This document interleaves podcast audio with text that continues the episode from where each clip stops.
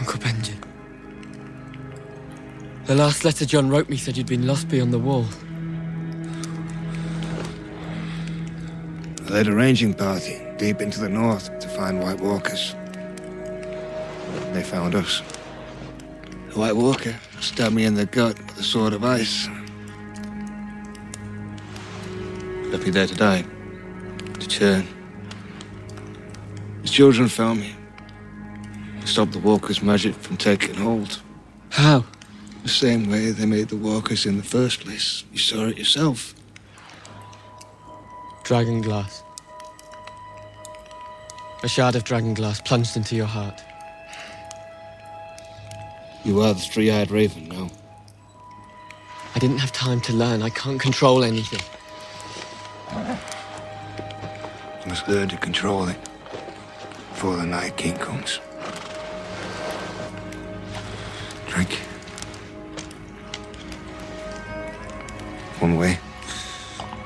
Another, he will find his way to the world of men. When he does, you will be there waiting for him. And you will be ready.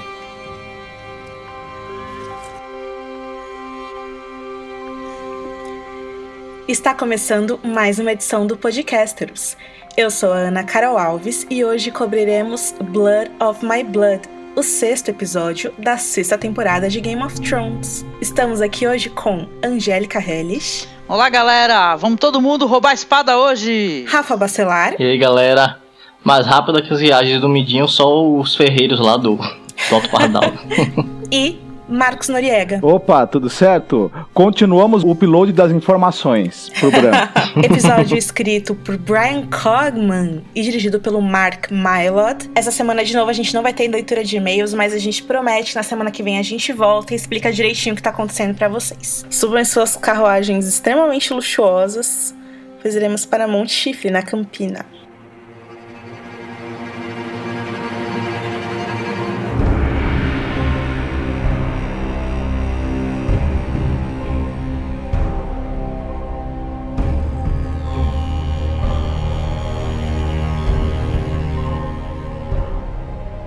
Monte Chifre abre com. A gente vê cavaleiros muito bem vestidos em vermelho, amarelo e verde, as cores muito bonitas, eles escoltando uma luxuosa carruagem e nos estandartes deles nós vemos, embora bem desbotado, acho que muita gente não conseguiu perceber, é o símbolo do caçador andante da casa Tarly, vestido de vermelho em um campo verde.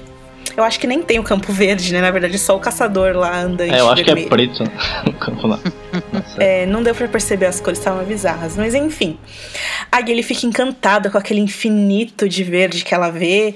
Aí o Sam diz que, ah, ao sul das terras fluviais tem mais verde ainda, Gilly. Tem árvores como bordos, olmos, faias, álamos, salgueiros selvagens. E a Gilly, tipo olhando assim, ele, é, no outono as folhas são diferentes, tem outras cores também. Daí ele, é, você tá falando esse monte de besteira, Sam, porque você tá nervoso. Quando você tá nervoso, você começa a falar sem parar e tal. Daí o Sam, é, eu tô mesmo. Eu jamais imaginei que eu fosse voltar aqui pra minha casa depois que meu pai, enfim, me obrigou a renunciar o meu título e a minha herança. E aí o Sam fala: Olha, meu pai é foda, Guilherme por favor, se você puder fingir que o Sam é nosso filho legítimo, não fala que você é selvagem. Meu pai, o Rangel, ele odeia selvagens. Ele esperava que eu fosse me tornar um homem na muralha, na, na patrulha, matando selvagens. Aí a Gilly, tipo, nem liga muito pro que ele fala e fala: Ah, chegamos, né? E o que ela vê pela janela da carruagem, a gente só vê depois. E, cara, o que é aquilo, né, gente? Palácio de pedras claras gigantesco, muito grande, rodeado por árvores, né? Aquelas lindas, outros castelos menores ao redor também. Já na entrada do castelo, a gente vê uma fileira, né, à esquerda e à direita de empregados recebendo Sam. Você já sabe que você tá num lugar que não é normal, né? De tudo que a gente viu agora em seis temporadas de série. E aí em seguida a mãe do Sam, que é a Melissa Florent, né? o- Ela é prima da. Ela é prima da Celise. Isso, ela é prima, prima da Celise. E a irmã do Sam, que é a Tala Tarly. Enfim, elas chegam, belos vestidos de carmesim, né? Sorridentes, cheias de saudade do Sam.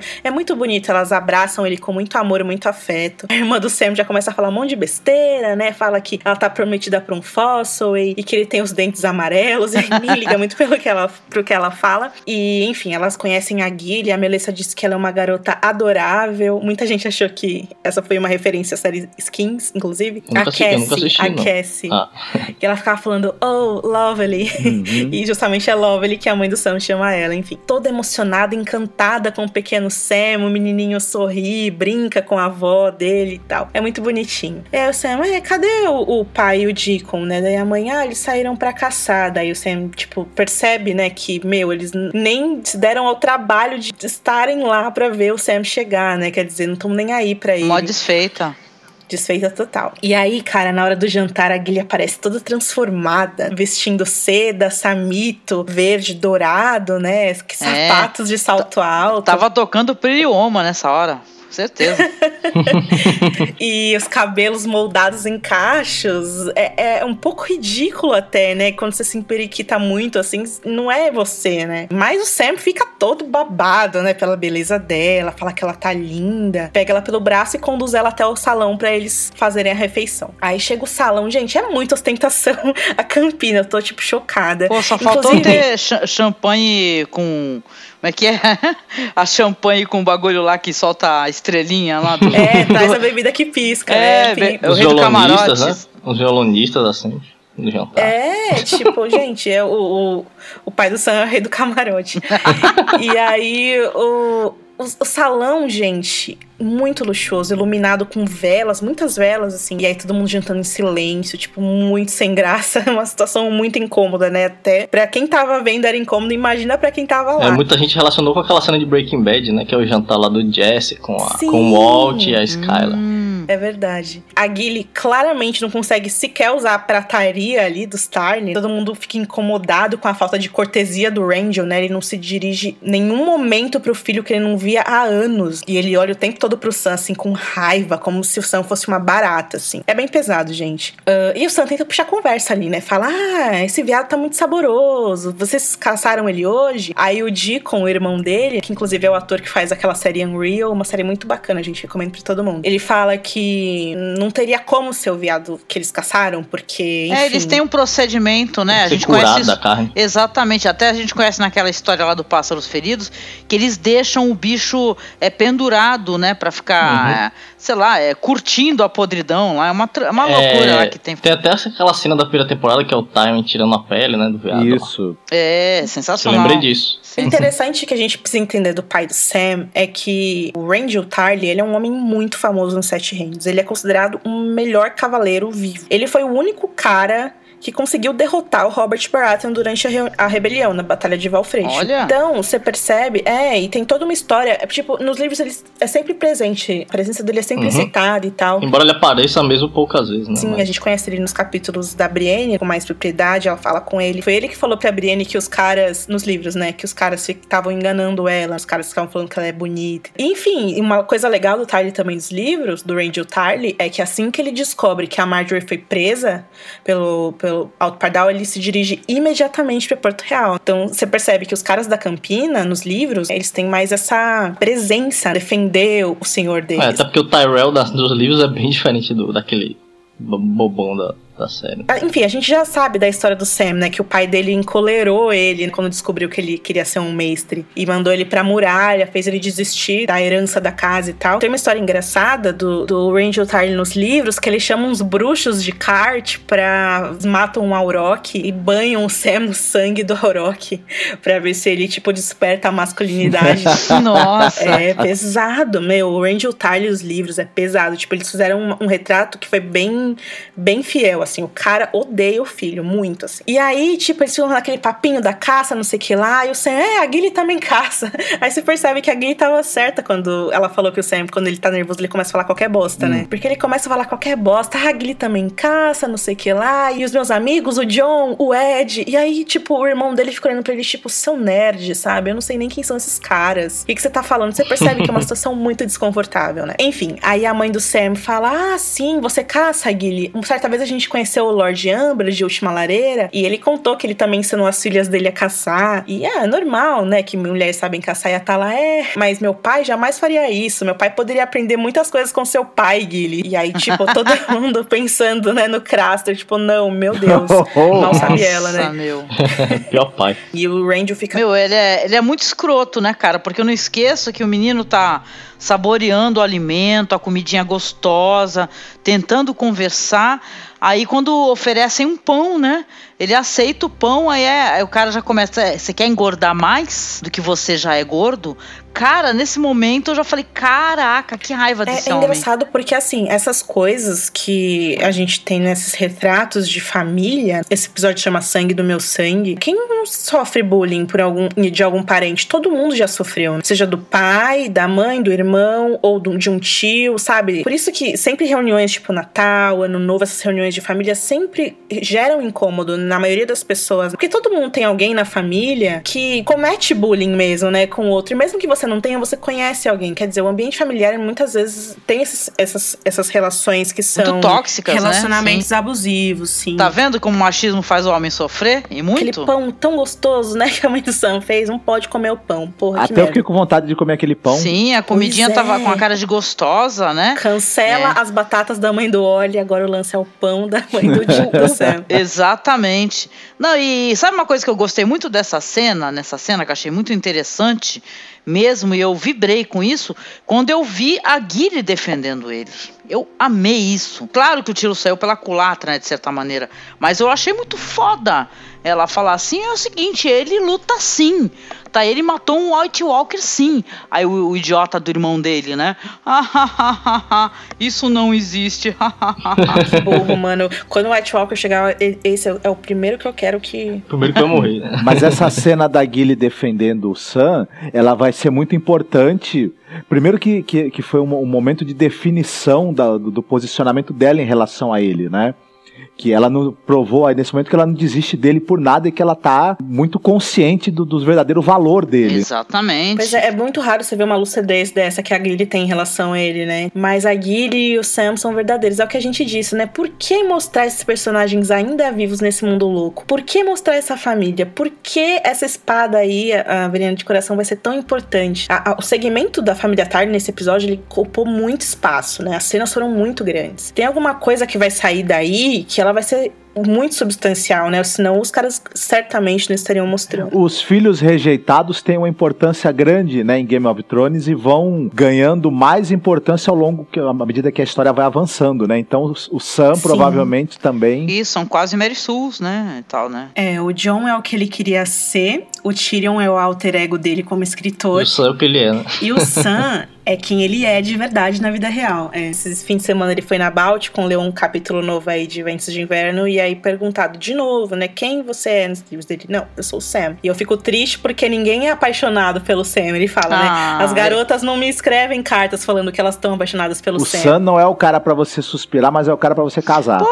o, Né? o Senna é, é como se fosse o Marcos, ele gosta de livros e tal, ele se interessa por histórias, ele divulga cultura. Como é que eu não ia amar o Senna? Imagina. É, mas o Randy não acha isso. Você é mole, você é gordo, você fica com esse nariz mergulhado nos livros, você fica lendo conquistas de homens melhores que você, você não sabe sequer montar em um cavalo, nem punhar uma espada. Mal sabe, né? A ignorância do pai que não sabe metade das coisas maravilhosas que o filho fez. O Sam Uhum. é herói, né, cara? Então, É de tantas maneiras e tá aí indo estudar pra salvar o mundo enquanto o pai fica aí. Uhum. Não, e de certa maneira, né, é até mais herói, mais heróico os atos dele, porque ele tem medo. Então ele tem que enfrentar o medo dele, né? Quando ele teve que tentar impedir o John de sair da, da, da muralha, né? Que foi uma cena de muita coragem, entendeu? O John é um cara muito mais é, forte do que ele, muito mais capaz do que ele, amigo dele que ele ama. Então todas as cenas dele envolvem muito heroísmo, isso é Sim, muito bonito. Porque é fácil, talvez, o maior espadachim do mundo falar, matei um White Walker, né? Agora o difícil é o pior espadachim do mundo ter coragem de encarar um White Walker em vez de sair correndo e dar vencer. Aí que isso é um É, feito. a gente tá né? falando isso, o Rafa até pode desenvolver isso, Rafa, você me ajuda aqui, a relação do Sam dos livros, né? Que o Sam dos livros, gente, tipo, ele fica o tempo todo falando, eu sou um covarde, eu sou um covarde, fudeu, fudeu, ninguém me ama, ninguém me ama. Ah, é, eu o morrer. nosso som da série, realmente, ele é até bem mais... Até a, a Gilly da série, ela é uma mulher mais forte e tal, que apoia o Sam mais, né? A da, dos livros, certamente, é bem mais frágil. Então, eu acho que isso ajuda ele, de certa forma, a ter mais confiança, né, em si mesmo. Porque o pai dele, a- a- da mesma forma que o pai dele derruba ele totalmente ali naquele, naquela cena de jantar, a Gilly ajuda a levantar ele, né? Tanto que no final ele, ele faz o que ele faz. O ator, né, o John Bradley, que faz o Sam, ele é muito engraçado, gente. Tanta Verdade. entrevista legal com ele, a gente vai deixar algumas aqui, ele é sensacional. Ele é ótimo ator. E aí a Gilly começa a falar o que não devia. Que o Sam é melhor, que ele lutou com o White Walker, lutou com o Tenda. E ele, peraí, como você sabe disso? Como você sabe que existem White Walkers e Tens? Aí ele fala, sete reinos combatem selvagens há séculos e cá estou eu recebendo uma em minha mesa. Vê essa espada? Aí ele aponta, né? Chama-se Veneno de Coração. Está na nossa família há 500 anos e é aço valeriano. Essa espada deverá ser do meu primogênito quando eu morrer, mas o Sam nunca empunhará essa espada. Se ele se tornar Lord Tide de Montifre um dia, esse vai ser o fim da nossa casa. Pensei que você fosse uma puta qualquer de Vila Topeira e até eu me conformei, mas não. Foi uma puta selvagem que seduziu meu filho. Ah, olha só que coisa, né? Olha só como é que a série mostra, e se você não fizer essa análise, né? A questão do preconceito, da intolerância, né? E tá com pessoas de classes sociais diferentes, não é? É, é discriminar a pessoa pela cor, pelo gênero, pela orientação sexual. Não se faz isso, né? É, ou pela religião, ou por você ser cristão, ou por você ser judeu, ou por você ser, enfim. Ah, muçulmano, tá errado. É, é um pensamento idiota, né? E aí a série personifica esse cara no Rangel, e se você tem alguma coisa, um pensamento aliado com esse cara, você já sabe que você tá errado e que você é uma pessoa parada no tempo. Você substitui a Abigail por qualquer coisa que tá errado, entendeu? A gente não Exatamente. pode discriminar ninguém por nada. Esse pensamento aí do, do, do é, enfim, né? É horrível, gente. E só pra constar, a gente é gaysista, sim, viu? Aqui é um espaço totalmente a salvo. Com certeza. Vocês podem ficar totalmente à vontade, homens, mulheres, gays, sabe? Todo mundo, cachorro, gato, não tem problema. Aqui é espaço de liberdade, sem comentários é, depreciadores e machistas. Beijo. Beijo a todos. E ele fala: É, esse bastardo mestiço, você tá me fazendo jantar com isso? Como se a Gilly fosse uma coisa, gente, que absurdo. E o Randy grita, né? O Sam acuado, com medo, né? Se sentindo humilhado. É, enfim, depois a gente vai ver que o Sam não falou nada porque ele queria que o lugar da Gilly tivesse garantido ali, de certa forma. Então ele falou: vou deixar meu pai falar o que ele quiser pra ele não expulsar ela, porque eu quero que ela fique em segurança aqui. E aí o Rangel quase retira o convite da Gilly, mas a Melissa se levanta, indignada, leva a Gilly pra dentro e fala que o Rangel desonra todos eles. Aí o Rangel, é, você não merece a mãe que tem, Sam, né? Depois que ela sai. Eu vou aceitar essa menina, mas ela vai trabalhar na cozinha. E o bastardo vai poder crescer aqui no castelo. Mas você, queridinho, você não volte nunca mais nessa casa. Imagina falar isso pro próprio filho, tem que ser muito cuzão mesmo. Desculpa, gente, falei palavrão, falei. Devia falar menos, devia, mas estou brava. E aí, mais tarde, o Sam visita a Glee naquele. Meu, que quarto é aquele? Luxuoso pra caramba. E ele pede desculpas por tudo. E a Gilly, ah, eu não tô brava com você, eu tô brava por ver essas, que pessoas horríveis tratam pessoas boas dessa maneira e ficam impunes com isso. E aí o bebezinho começa a chorar, o Sam, quando o Sam fala que vai ter que ir embora, né, na madrugada. Aí a o beija docemente, ele parte chorando. E aí na cena, né, a gente vê, a gente, nossa, nessa hora a gente falei, eu não acredito que o Sam, que, que vai ser isso, sabe? Putz, que não tem nem o que falar, eu fiquei muito triste quando eu vi isso. E aí a câmera demora, e você pensa, ué, por que a câmera tá demorando? Mostra a Gilly andando pra lá e pra cá, e mostra o bebê, e aí o Sam volta. Pega suas coisas dela, que coisas, eu não tenho nada. Não tenho nada. Tem você, né? Tem vocês dois. Não sabe uma coisa linda, assim? Porque a linda e triste, né? Aquela, essa tomada toda do quarto, eu acho que ela tem uma intenção até de passar pra gente, assim, porque, cara, é óbvio que vai acontecer com ela, né? Se ela vai virar uma assistente de cozinha, sei lá, eles vão jogar ela num buraco. Qualquer com aquela criança. Ela nunca que ela vai ficar num quarto confortável daquele, uma selvagem, né? Que esse homem odeia, né? Acho que também muito por isso ele falou: quer saber? Não vou deixar, não. Vou voltar agora. Não, e outra, tem um ponto, porque você pensa, ah, a Tala e a Melissa vão cuidar dela, mas assim, elas não conseguiram cuidar nem do próprio filho, né, do Sam. Não conseguiram, a vida toda o Sam, né, foi completamente humilhado pelo pai. É, Mandaram era pra uma muralha, menina. né? Ameaçaram de. Ele ameaçou matar o Sam, né? É ridículo, detalhe. Vocês lembram desse diálogo que ele, ele ameaçou matar o Sam se o Sam não fosse pra uma patrulha, né? Ameaçou fingir um acidente, né, na hora da caça e matar Olha o filho. só que absurdo. Ou seja, elas são boas pessoas? São. Mas elas não se impõem, né? E dentro de uma relação assim, onde tem uma pessoa autoritária, com esse comportamento fascista e tal, tá na cara, né? Que é, de qualquer maneira elas não vão se impor novamente, né? Então, É, eu acho até que ela se impôs demais ali, né? Pra o que a gente vê, tá acostumado a ver na série, assim. Tem um negócio sobre gordofobia que eu queria destacar aqui. O ator que faz o Sam, o John Bradley, ele fala naquela entrevista do Conan, da Comic Con do ano passado, que as pessoas param ele na rua e falam: Você tá, há, sei lá, cinco temporadas, seis temporadas naquela muralha, anda pra lá e pra cá, corre de White Walker, passa fome, vocês comem aquelas coisas, mó merda lá. Por que, que você tá gordo ainda? E aí o John Bradley fala que ele responde assim: Mas, gente, a série tem dragão, tem uma mulher que pare fumaça e vocês acham que o mais esquisito é o ser gordo. E é verdade, tipo, as pessoas elas em negação pelas coisas mais idiotas, sabe? É, e detalhe, com a mesma gordofobia que, com que o personagem dele é tratado, né? Que é Exato. desmerecido, né? As pessoas nem conseguem ver isso, né? Esse paralelo, né? Não, Fala, olha o que, que eu tô Não, fazendo, não, tem gente. Nada demais, só é lindo do jeito que é. E aí, cara, ele pega aquele banquinho, sobe, pega a espada, né, tão grande e pesada a espada e maravilhosa, espada realmente lendária, e mal consegue segurar ela.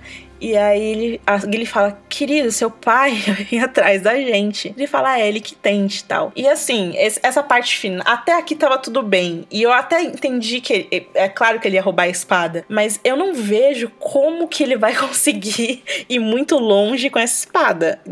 Sendo que, primeiro, ele nem consegue carregar ela direito. E segundo, o pai dele, como a gente falou aqui, né? Ele é de fato o melhor soldado de toda Westeros vivo, o melhor combatente vivo. Como que o Sam vai fugir desse pai, sendo que ele roubou, tipo, a maior relíquia do Da cara? família, É né? verdade. Mas, ó, sei lá, vamos torcer. Afinal, ele enfen- enfrentou um White Walker, né? Foi o primeiro a matar um White Walker. É, eu acho que ele vai pra cidadela mesmo, porque ele prometeu pro John até, né, estudar, e eu acho que ele tá levando a espada pra estudar ela, inclusive, estudar as propriedades e tal do Sim. asfaldiano.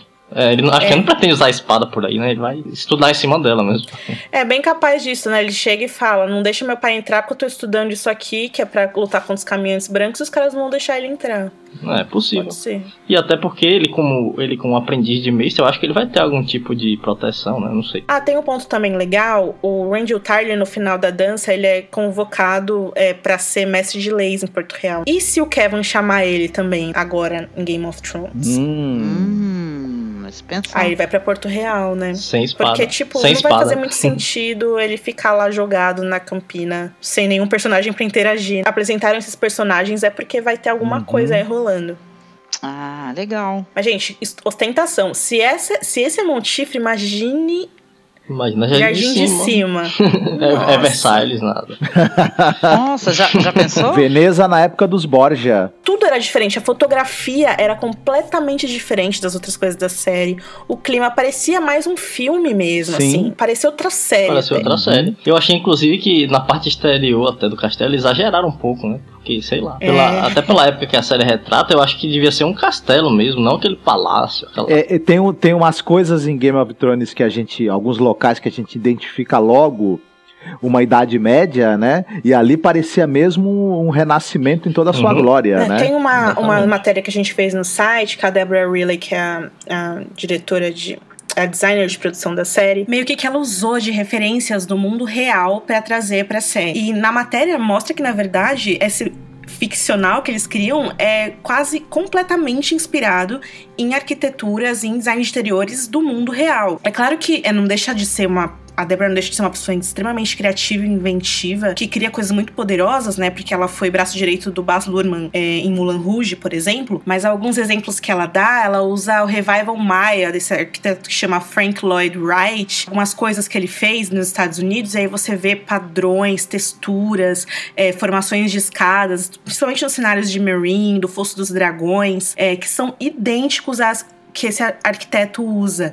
É, inclusive, tem aquela Ennis House que eles usaram em Blade Runner, que é desse arquiteto, e uma das inspirações mais fundamentais aí para os cenários da Daenerys. E aí tem o Banco de Ferro de Bravos, que é inspirado no arquiteto do Hitler, a chancelaria que ele criou. O Albert Speer, né? Isso, ele mesmo. E a Casa do Preto e Branco tem é, uma, inspirado em um, edifícios da Índia, né, que são aqueles edifícios que dão pro rio. E aí eu vou até deixar o, o link aqui, Marcos, e quem quiser ver também, porque é incrível a inspiração que ela pega, é quase uma cópia, só que é claro, né, que ela customiza ali, cria uma coisa inventiva que fica incrível. E eu queria muito saber o que, que ela usou de inspiração para Monte Chifre. Parece que você tá em Tudors. É, The Borgias, sei É, lá. The Borgias, exato. É, a- agora apesar de apesar de ter que estar criticando aqui, eu acho que eu sempre imaginei a Campina um pouco mais assim, Ostentação, né? Eles são o reino ostentação, mais é rico. isso. Tudo que eles têm lá, tudo que o resto Mais do reino não tem, tá? né? Comida, Comida.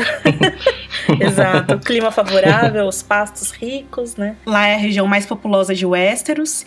Tem Valfreixo, que é uma vila de comércio que é bem, bem legal. É. E assim, lá é o centro intelectual, justamente porque tem a cidadela, né?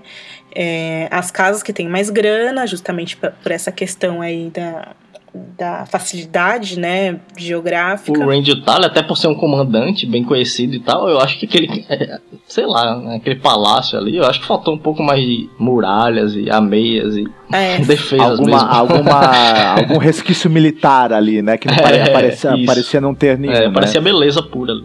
Os caras assim, se esforçam muito pra fazer essas cenas mega lindas, mas como sempre, né? Falta gente ali. Cadê as pessoas, né? Os transeuntes, as outras famílias da Campina. Tipo, falta. Um puta castelo daquele tem, tipo, 15 empregados e, tipo, Era feriado. é domingo, né? Estavam de greve, estavam de greve. E pior que o castelo original que eles usaram pra filmar é bem bonito, né? Eles podiam ter economizado aí no CGI. Apesar de que ficou bonita a cena. Rafa, onde é Mas- mesmo esse castelo? É Santa Florentina, na Espanha. Santa Florentina, na Espanha. Verdade. O castelo original. Deixa eu colocar o link aqui. Ele é muito bonito, não precisava de CGI. Olha aqui esse, esse link aqui. É o castelo de Santa Florentina, fica em Mar, Nossa. Na Espanha. É perto de Ai, Barcelona. que delícia. Eu já me vejo correndo por esse castelo, tipo Lana Del Rey, assim, de branco, assim, ó, descendo as escadas. Ai, meu Deus. Tem a versão que tem o carro da pamonha chegando, você já viu essa? O carro da pamonha chega, a Lana Del Rey vai correndo. Sim, é assim. muito bom, é muito bom. Tem o programa do Gugu também, É, né? tem. Ai, gente. É, era muito bom esse programa do Gugu, né? Dele. Acetona, valendo! É pessoas indo pela casa assim pra pegar acetona. Eu, eu não faço ideia do que tô falando.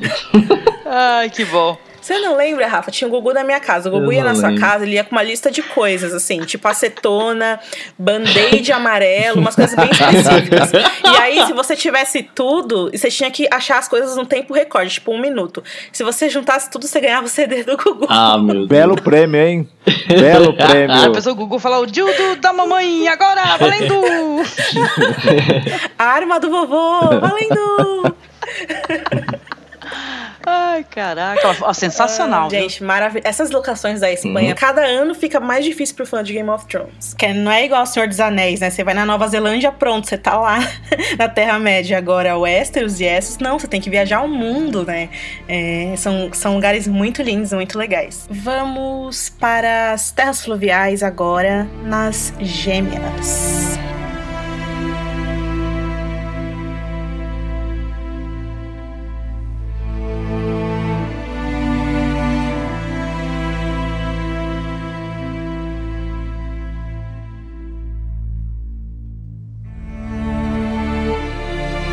Nas gêmeas, o Valdefrey está indignado. Por quê? Porque os seus filhos Lothar, recast, né? Recast, ele é o personagem que matou a Thalissa no É Casamento foda. Vermelho. É por isso que na hora que ele falou com o cara, o cara não sabia do que ele tava falando. Pô, eu não tava nesse episódio, não.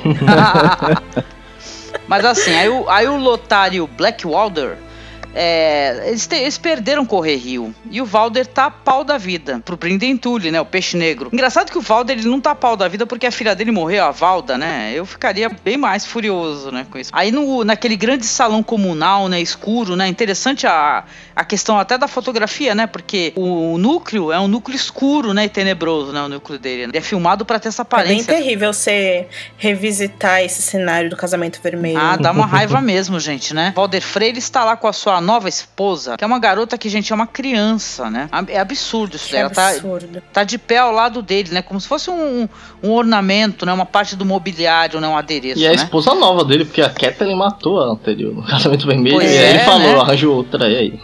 Como esse velho, ele é Bizarro. malvado, Nojento, né? escroto, né? E tal, Não né? vejo a hora dele Aí- morrer. Aí ele tá lá, pau da vida, né? Falando que os filhos perderam lá o peixe negro, que o peixe negro conseguiu fugir durante o casamento vermelho, que depois não, pior ainda, não o encontraram, né? Já que ele conseguiu fugir, né? Levou outra rasteira. Ele fica falando assim, ó. Por 300 anos nós beijamos as botas do, dos Tully. Fizemos juramentos a eles e seus estandartes que fedem a peixe. Isso acabou. O Rio é nossa. Aí os filhos eh, falam pra ele assim que o peixe negro conhece muito melhor o castelo, as terras e os homens das terras fluviais, né? E que apesar dos freis terem 10 vezes mais homens, as casas Malister, Blackwood e a Irmandade Sem Bandeiras está ao lado dos Tully. Eu tô tentando lembrar do Peixe Negro. O Peixe Negro é o cara que é vivido por aquele ator que era daquele filme Livros de Sangue, não é isso? Livros de sangue, aquele baseado lá no. no, no- É o Clive Russell. Ah, É, ele é o mercenário daquele, daquele filme Livros de Sangue. É ele que é o Peixe Negro, não é isso? Tô tentando lembrar, acho que é isso. Não, mas é do autor do Hellraiser, esse aí? Não. É, ele tá, ele tá no filme que, no filme Ah, Puta, que o é. filme é muito bom, tu devia ter colocado contexto até pra. que o filme é da hora. Então, é, ele diz assim que o castelo ele é muito bem cheio de provisões, né? Que eles poderiam aguentar um cerco por muito tempo. Aí o Walder, que gente, o Walder Frey, se você não fosse o ator tão foda daquela série da hora lá do Del Toro, lá que eu acho ele mó da hora lá, o velho The lá. Strain. The Strain, É. né, e tal. Ah, todo mundo assiste aquela série por causa dele, porque a série fica ruim depois. né? É, cara, ele é muito. Ele é um cara tão. é, que inspira raiva, né? Ele é um ator do caramba. E na série ele é totalmente B10, né? O velhinho É, ele é B10. foda. Da Você percebe hora. na cena, ele é o melhor ator. Ele fala com uma raiva como se ele fosse o Alder Frey mesmo. Seus bosta! Como vocês deixaram aquele porra fugir? vocês não prestam pra porra nenhuma. É, e o legal é que ele fica fora do personagem por um tempo e quando ele volta, ele volta com tudo, né? Ele volta com tudo. Ele, é o Alder Frey, né? É. E, tipo, É. é. é bem da hora isso, se você for analisar. Ô, pensar que faz um tempo bom que a gente não vê esse personagem. Então Uhum. ele coloca. Ele entra com os dois pés na porta, né? Dá um ódio tremendo do que ele faz. Ele é ótimo para esse ator, ele é excelente pra fazer é, um- umas figuras histriônicas assim, é bem a cara dele. Ele tem uma voz muito potente, uma presença muito forte em cena. É. Aí ele bate no traseiro da esposa dele, aquela moça jovem, né? E ele grita que se ele quisesse ouvir desculpas, ele colocaria ela no comando. E que todos nas terras fluviais estão rindo deles. Mas que ele não morrerá antes de ver todos os seus inimigos morrerem engasgados com suas risadas. Então os guardas trazem a moeda de troca dos freis. O Edmur realmente ele se deu muito mal, né? Ele aparece algemado, ele parece sendo parece um náufrago, cara, parece Tom Hanks. Parece que ele foi torturado pelo Black Jack Randall. Gente, Outlander, assistam. Deixa eu falar uma coisa sobre isso. O Edmure ficou três anos preso, algemado. Quanto tempo é na, na, no- na timeline dos eventos? Quanto tempo É passou? porque a série, a série faz com que cada temporada seja um ano mesmo, tanto pra justificar a idade dos atores, né? Senão e o, o Bran eram pra ser crianças ainda. Mas tem um agravante, que é o bebê da Gilly. O bebê da Gilly, ele nasce na terceira temporada, antes do casamento vermelho. E aí, agora a gente vê, ele ficou várias temporadas sem crescer, e agora nessa sexta temporada ele apareceu um pouquinho mais grande. Eu não sei se dá pra dizer que ele tem três anos, né? Senão ele já estaria falando, eu acho. Talvez ele tenha menos. Então, nessas coisas, nas idades dos personagens, você vai percebendo que há uma inconsistência, né? Da, da, da linha do tempo, como o tempo passa em cada um dos reinos. Três anos, né? é, se a gente for é, considerar aí a idade do Tommen e do Bran, a maneira como eles cresceram, não bate com o tempo que o Edmure passou, né? E que o peixe negro ficou livre aí pelas terras fluviais fazendo sabe-se lá o quê. Porque é tempo demais pros Freys ficarem, tipo, fazendo Uhum. nada esperando isso acontecer, né? É, porque eu acho que isso reflete a decisão da série, né? De excluir esse plot e depois trazer de volta por algum motivo. Uhum. Porque. É, eles foram realmente- obrigados a trazer, já que vai ter personagem que vai pra lá, né? É, Não. não sei porque eles. É, então, Dorne realmente não serviu pra nada no passado, porque o Jim podia ter ido pra. É, pra podia terras ter ido pra, né? Exato, e aí na temporada passada fazer esse plot de agora. Mas eles queriam matar a Marcela. É, porque nos livros eles estão esperando o, o, a, a, o filho do Edmure nascer pra poder matar ele, né? Que, que vai ser o herdeiro. Mas, Exato. porra, três anos já é tempo suficiente dele ter engravidado a esposa e ter tido vários filhos. É, e em três anos o, o Blackfish conseguiria, sei lá, Sim. né? Enfim. Ele- Reunir todas as casas e acabar ele mesmo com os Freys, assim. E mesmo que fosse assim. Um, dois anos que tivesse passado, ou um ano, é tempo demais pro Frey manter o Edmure preso nas celas dele lá, sendo que ele não ia usar ele pra nada. Ele acabou de descobrir o que aconteceu com Corre Rio, e Corre Rio, durante todos esse, esse tempo, sei lá se foi três, dois ou um ano, ficou lá pra quem? Quem é que tá lá? Quem é que tava lá até o, o peixe negro chegar, né? Então, é, enfim, é, é, realmente você vê que a série parou no tempo ali e agora inseriu esse, esse núcleo de novo e ficou uns furos aí que, enfim, paciência, faz parte, mas fica esquisito. Então, aí, não, e só pra concluir, né?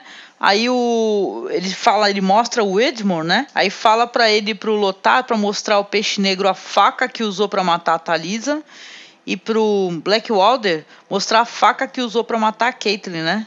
Aí ele fala assim de maneira sarcástica: "Ânimo, Edmure, você irá pra casa". Aí abraça a menina, né, a O jovem. rosto da menina de horror, né, por estar encostando naquela figura horrorosa que é o Alder Frey. É nojento e, e dá pra gente fazer o link com aquela fala da Gilly na cena, né, em Monte Chifre. É horrível você ver pessoas fazendo mal pra outras pessoas que são boas e ficarem impunes por isso, né?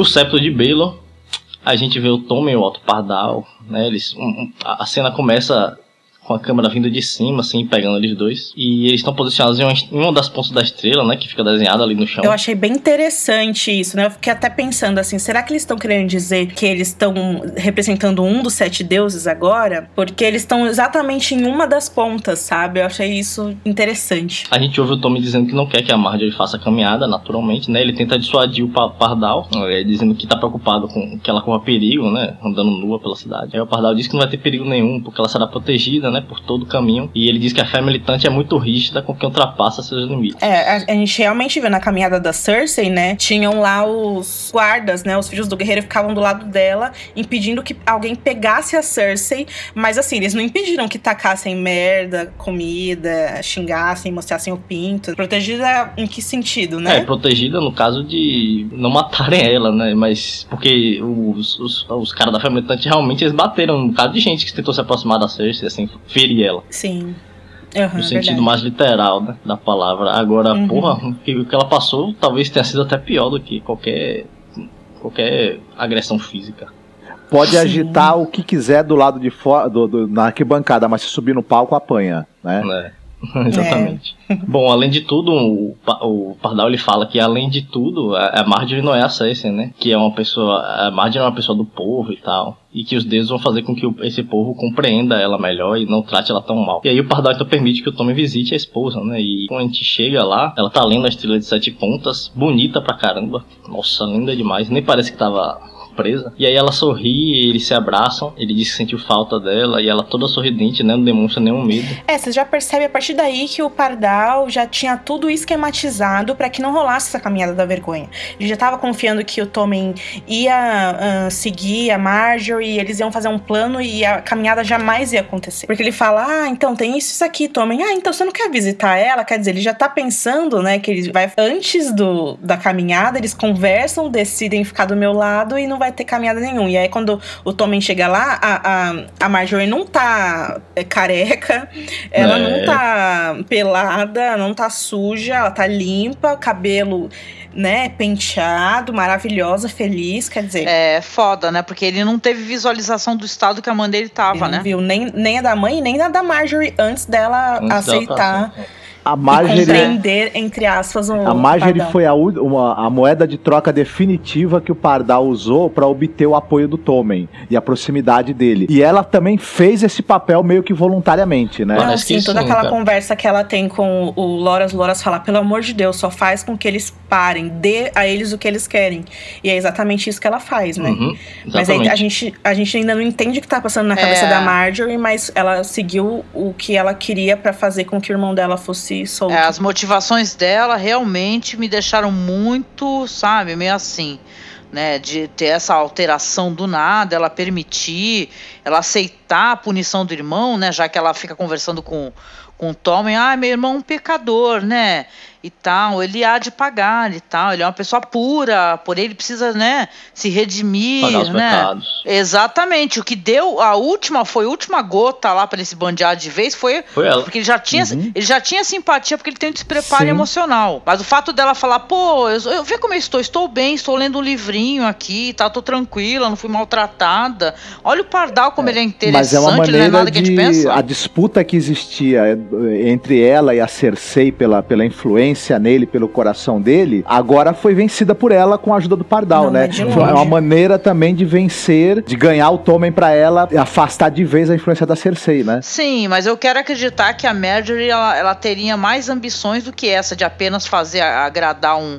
um alto pardal para poder se manter na coroa, até porque, bem ou mal, se tu for raciocinar, né, devido até ao próprio histórico que tem, cara, é, você vai ser refém também das decisões do que, ó, do que a religião quer, quer e deseja. Ah, mas entendeu? aí tem tantas leituras, né? Primeiro que, assim, todas as pessoas no nosso mundo mesmo que são seduzidas pela, pela religião, né? Que, assim, na frente, na, na igreja é uma coisa, em casa é completamente outra. Nem é tão ah, hipócrita da Marjorie é, ser assim, né?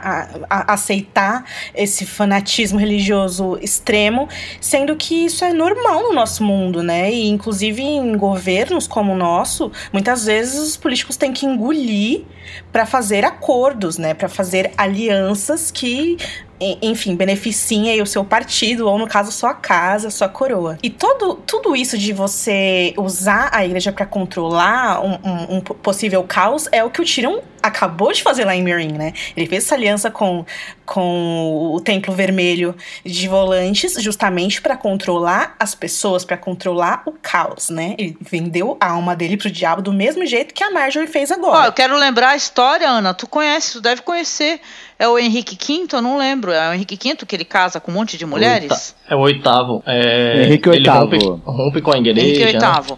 Porque ele rompe com a igreja. Exatamente por causa disso. Segunda vez que a gente tá falando de The Tudors hoje, vale lembrar que a, a Natalie Dormer é a Ana Bolena, Uhum. né? Na série. Exatamente. Porque a associação da igreja, ao mesmo tempo que ela te acolhe, né? Você, é- você é ungido como uma pessoa ah, diferente dos outros seres humanos, o rei, você também é refém do que a igreja decide. Ele queria casar com várias mulheres e não podia. Uhum. Então é complicado essa relação. Aí porque ao muda a mesmo lei, tempo. né? Mas Exatamente, cria uma outra religião. Cria né? uma outra religião. Mas- exatamente. Igreja anglicana, assim. Vocês não É. acham também, uma, essa é uma pergunta também, que, por exemplo, Tommen, ele agora se, se aliou à fé militante, mas vocês não acham que em um determinado momento o Pardal pode sacar o fato de que ele é filho de incesto e ele não seria, na verdade, apto realmente ah, ele, ele ao trono? já sacou, né? Eu Aí- acho que ele já aí sacou o- e só não usou isso ainda porque ele tá vendo alguma vantagem no Aí o Tommen. É. seria É. derrubado e a Marjorie que seria colocada como rainha no lugar dele, por isso que ela também tá meio que aceitando esse jogo aí, porque ela também antevê isso. A, a que a Marjorie, a- ela é muito inteligente. Muito, muito, muito. A gente vê ela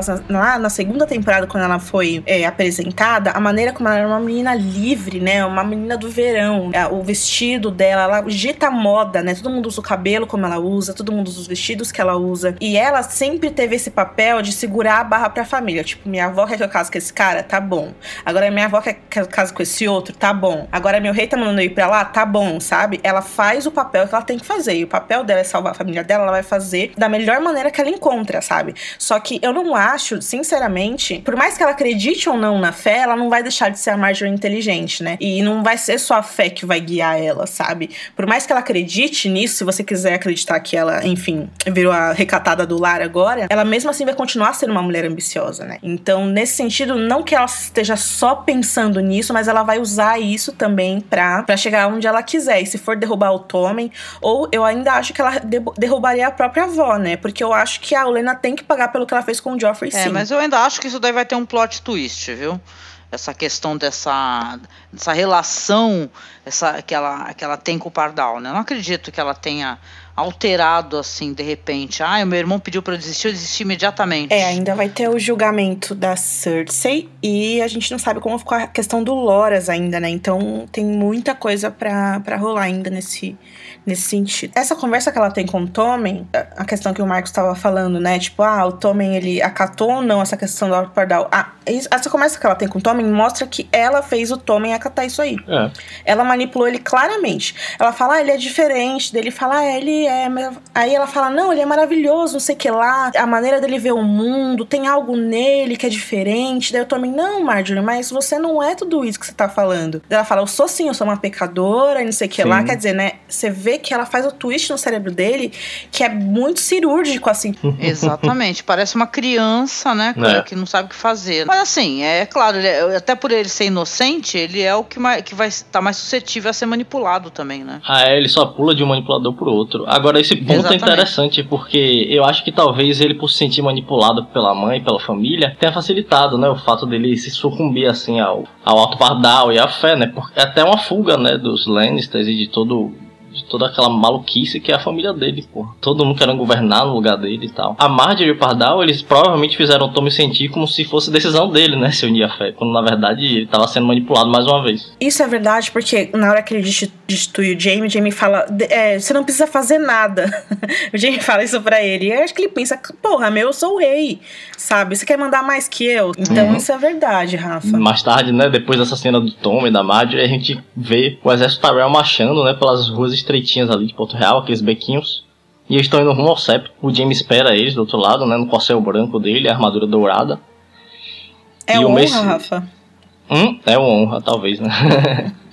O cavalo do Jamie nos livros chama honra. É. Bom, o Mace Tyrell encontra ele com uma armadura muito bizarra, cheia de florzinhas, assim, umas penas na cabeça, umas plumas bizarras também. E começa, e aí se vira pros soldados e dá o discurso dele, né? Ele fala: Meus amigos, a hora chegou, a loucura tomou conta da cidade e tomou meus filhos, né? Ele fala meus filhos, mas em nenhum momento a gente vê uma menção ao Loras, né? Ah, só quando a Marjorie fala dele, mas ele nem aparece na cena. E aí ele fala que agora temos que colocar essa loucura de volta embaixo das pedras de onde vieram. Você imagina, tipo, esse é o exército Tyrell que ajudou o Tywin a vencer Blackwater? Eu não imagino. Pareceu meia dúzia de caras, né? É, Até então. o Jamie olha assim e fala, nossa, ridículo. Né, então. e aí, em cima das escadarias, a gente vê o Pardal com a Marjorie, né? Ele manda o textão do Face dele lá, enquanto a galera toda escuta. Tá todo mundo lá, Septans, né? Septão dela com o sininho dela, pronta pra mais Sininho uma caminhada. não, meu. Se não, aquilo lá, se ela bate em alguém, meu. é verdade. Pesado aquilo. E aí o Alto Pardal fala que rico ou pobre, nobre ou plebeu, se pecamos, devemos nos redimir. Marjorie da casa Tyrell veio a nós pecadora, estava à frente dos deuses no septo sagrado e mentiu ignorou os pecados de seu irmão. Desonrou sua casa, seu rei e assim mesmo. O povo então começa a murmurar e a se afastar, né? Enquanto o exército Tyrell chega, é, a Marjorie se mostra surpresa, né? Ao ver que o pai. De... ao ver que finalmente o exército veio resgatar ela depois de não sei quantos episódios. Aí a gente vê a Olena também saindo da, da liteira dela ali, da carruagem esperando, né? Ela parece extremamente incomodada com a situação e tem uma multidão de pessoas assim lá que estão lá provavelmente só para ver a caminhada da vergonha mais uma vez, né? Porque os mais pobres eles realmente gostam de eles gostam de assistir a, a queda, né, dos, dos, mais ricos e poderosos. É, eu fiquei pensando assim, né, se a gente para para ver a imagem, inclusive eu coloquei aqui, eu achei muito linda a composição das cenas, as cores, é fantástico assim. Uhum, Mas belíssimo, olha a belíssimo. proporção de pessoas para soldados, Nossa, é, né? É ridículo. Muita pouca gente. Né? E outra coisa que mudou, né? O, o septo tá totalmente diferente do que a gente viu na temporada passada. Porque a Cersei, ela, ela atravessa, ela desce as escadarias e ela olha pra frente e só tem casas, né? E aí dessa vez a gente já vê o marzão lá, com um bocado de gente. É, é verdade, Rafa. É Hogwarts, né? Mudou. é Hogwarts, todo ano muda.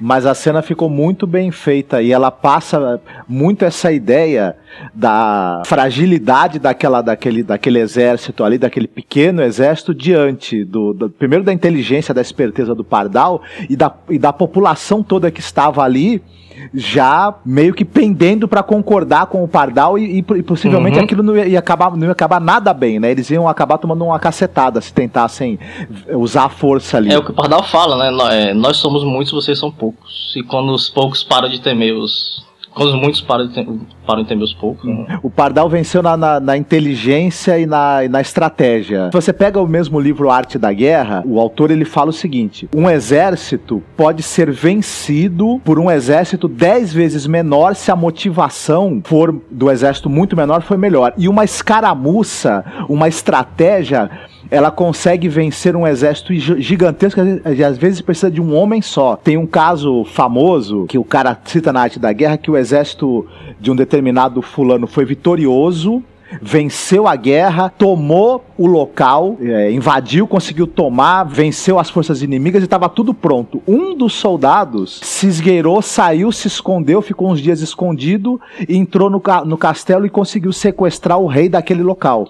E um soldado mu- munido de esperteza e estratégia fez todo mundo se desarmar. E o cara da arte da guerra também fala uma outra coisa, que ele fala o seguinte: quando você percebe que o seu inimigo vai te atacar armado, se você conseguir na conversa e na, na esperteza desarmar as alianças dele e fazer uma boa aliança no caminho, você não precisa nem lutar. Você ganha na conversa. Sem precisar puxar a espada. Esse controle, assim, a gente tem que ver. A gente sempre fala isso, né? Tipo, quando o Martin e o David Dan usam a religião, nunca é, tipo, pra falar, vejam como esses ricos merecem sofrer. É sempre a- a- algo maior, né? Porque toda ação tem uma consequência muito grande nessa história. Quando a, a Lisa manda uma carta mentirosa pra Kathleen, olha a avalanche de coisas que aconteceram desde então, né? Então a impressão que fica, a gente sempre fica esperando um twist ou que algo aconteça, ou que o Tommen, é, por ele ser tão obviamente tolo, no final das contas ele consiga reinar e governar e trazer paz para os sete reinos, mas cara, é, é justamente sempre o oposto que acontece, né? Então a gente tem esse sentimento de que algo muito trágico dá pra- tá para acontecer é, ainda nessa temporada em relação a Porto Real e em relação ao Pardal, porque nessa questão de manipulação de massas, o quanto que uma coisa que você não dá nada, né? Que é aquele pardalzinho, o pobrinho, falando com a Cersei lá atrás. E olha onde ele chegou. É incrível como, pra uma criança como Tommen, né? É, é, é muito circunstancial, assim. Parece que o pardal chegou no momento certo, na hora certa. Por isso que eu acho que é muito, muito difícil mesmo, gente, a gente ver ele com bons olhos, sabe? Ele deve ter arquitetado isso, esperado tudo acontecer, tipo, pra ele ir exatamente, no momento Exatamente. certo, sabe? E é no momento certo também que ele vai usar a bastardia do Tommen, né? Com certeza. Se chegar a isso. Bom, então a gente vê o Jamie lá, ele sobe as escadarias com o cavalo, ameaça o Alto Pardal. Inclusive o Lancel também tá loucão com o bastão do mal dele. Esperando. Nossa, o que, que é aquela arma, né, gente? Esse episódio tive- teve umas armas muito da hora, né? Tipo essa do Lancel e tem aquela da, do Bending. O elmo do Mace é que é o mais da hora de tudo ali, mas Verdade. tudo bem. E aí, quando o Jamie ameaça matar o Pardal, ele fala que todos ali estão prontos, né? E aí, pra poder morrer. Pelo que eles acreditam. Desarma, né? No vídeo de bastidores, o, o Nicolás fala, né, que isso aí, pro Jamie, é como se fosse outra língua. Tipo, pra um cara como o Jamie conversar com um fanático religioso, né? E é exatamente porque se você vê no semblante do Nicolás nessa cena, ele, ele parece que não tá entendendo nada do que ele tá falando. Ele faz uma cara de confusão, assim, de, meu, quem, quem é você, sabe? Que é muito, muito interessante. E a cara do Pardal também é ótima, né? O sorrisão na cara dele é, porra, muito foda. É. É. E quando ele fala, né, que não vai ter necessidade de violência, porque não vai ter caminhada da penitência, a gente vê o povo lá embaixo ó, quase. Oh, Oh, como sai assim, de casa pra né? nada. é que ele tava lá justamente pra reagir à caminhada da penitência, né? Defender a rainha. Mas aí quando as portas do septo se abrem, o Tommen sai de lá com a guarda real. E a guarda real exibindo estrelas e sete pontas nas armaduras. Né? Todo mundo entende o Caraca, que isso daí, aconteceu. isso daí do, do fashion guarda real que mudou do nada foi meio, meio bizarro, né? Tipo assim, os caras têm uma, vários peitorais, assim, tem, tem tipo Tava a pronto es- já. estrela de sete pontas, tem da, sei lá, do, do con- conselho do não sei o quê. Porra é essa, gente? Porque É, por isso que eu fiz a rápido piada assim? lá no começo, né, dos ferreiros do Pardal, porque, porra, a não ser que ele já, já, já estivesse planejando tudo isso e tenha deixado. Mas é claro, quando ele fala pro Tommen, quer visitar agora sua mulher, que se ele não deixou o tempo todo, entendeu? É pra ele. Gente, é isso que a gente tá falando, sabe? O Pardal dos livros, tudo bem a gente não saber as, as motivações, mas esse da série é muito claro. Por isso que a gente fala mal dele o dia todo, o tempo todo, porque é muito óbvio que ele tá manipulando e ele tem um plano, Ele sabe? é um gênio da estratégia política, é um, é um manipulador sem pudor, ele usa do, todos os meios que ele tem às mãos, inclusive sequestro, ameaça, ao mesmo tempo tem, tem aquela coisa de, de depois colocar um pano quente, é, desmontar as suas estratégias, prever o que que você vai tentar fazer, dar um jeito de desmontar aquilo, e ele tá guardando, a gente já, já imagina, né, vários ases na manga para puxar na hora certa, e isso não é exatamente assim a postura de alguém que, digamos assim, tá apartado do, do- do- desse mundo e não tem interesse nenhum nas coisas desse mundo e tá É. ligado no céu, no enfim. Exatamente, com aquele discurso dele lá do, do sapateiro, né? Que ele é sapateiro. Totalmente falho isso. Totalmente. Quem, quem não consegue ver isso, não sei como é que vai ficar defendendo. Ah, vocês falam mal do Pardal. Ah, me poupe. Ó, a gente vai dar uma, uma, uma solução agora. Você quer alguém que vai salvar o mundo? Ela se chama Daenerys Targaryen, nascida da tormenta. Blá, blá, blá, blá, blá, blá, blá, blá. Caraca. Essa está disposta a salvar os pobres. Esta está disposta a acabar com esse sistema de merda. Essa tem um exército de Dothrax que não tem nada a ver Sim. com ordem também. Exato.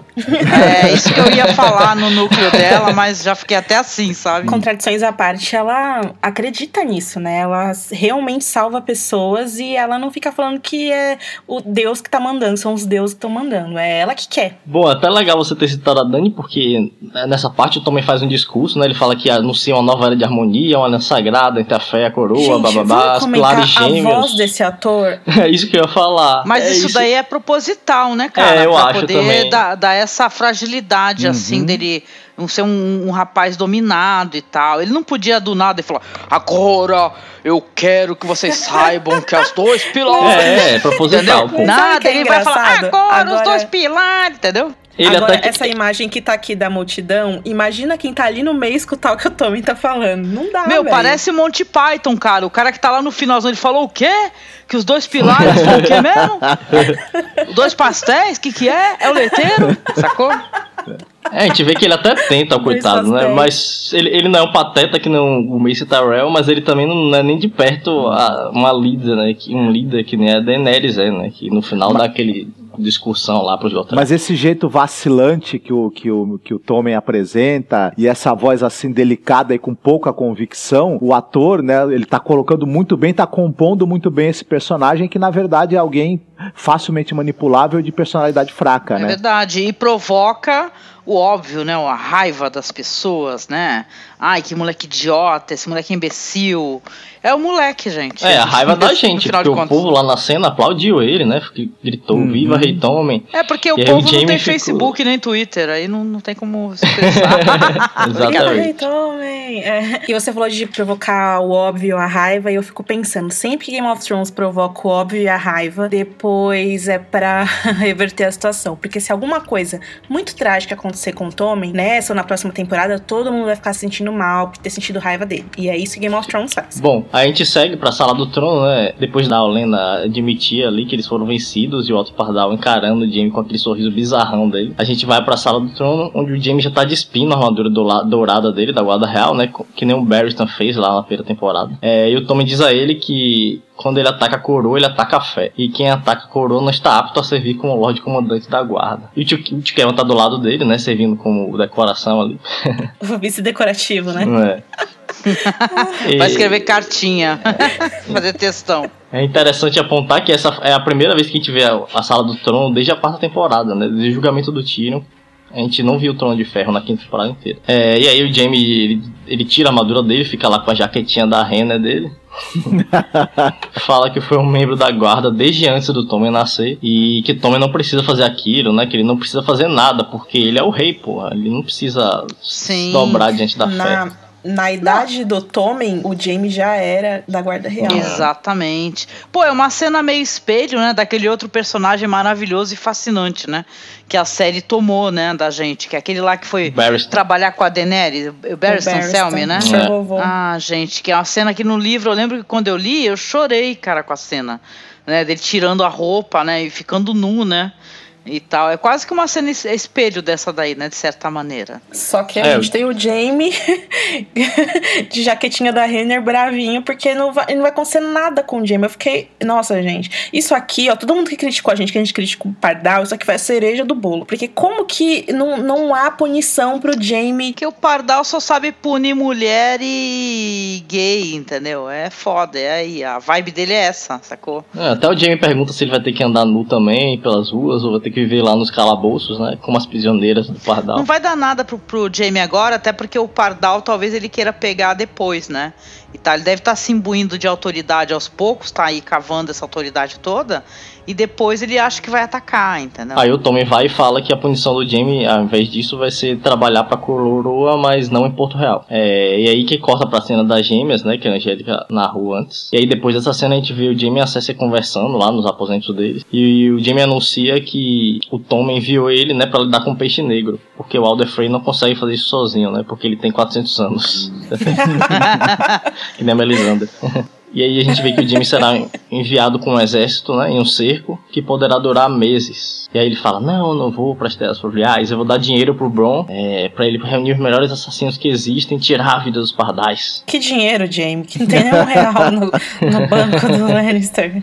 Pode escrever, né? Caraca, e o Bron é fogo, né? Ele não perdoa, não. E o mais engraçado é que a Cersei, ela assiste o chiliquinho do Jamie, né, como se fosse, tipo...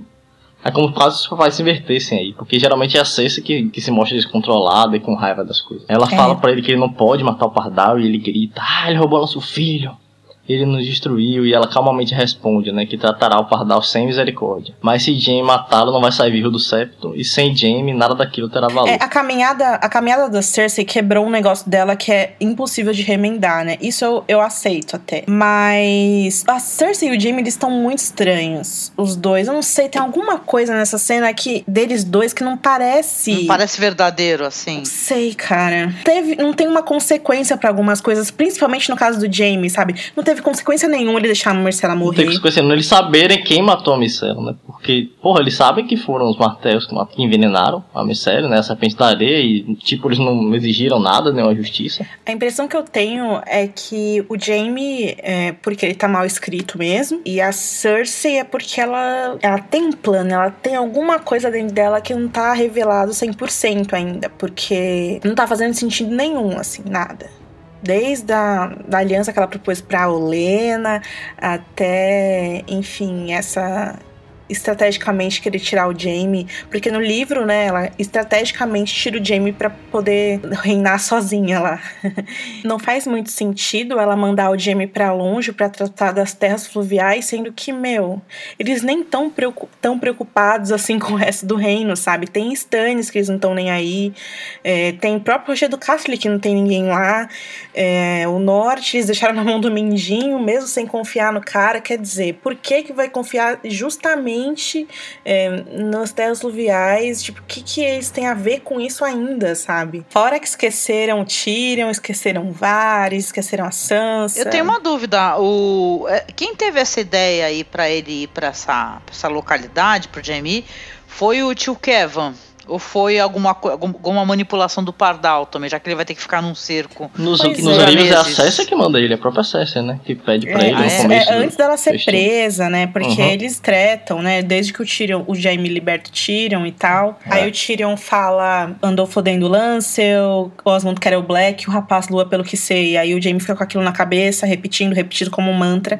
E ele começa a odiar a Cersei, daí ela manda ele embora. Isso é antes dela ser presa, Uhum. né? E ele vai imediatamente, porque é claro, né? As coisas que acontecem no, no Casamento Vermelho nos livros, elas são imediatamente é, endereçadas, né? Então tem o cerco imediatamente. O Peixe Negro não estava no Casamento Vermelho, então Uhum. justifica ele estar em Corre Rio sob cerco.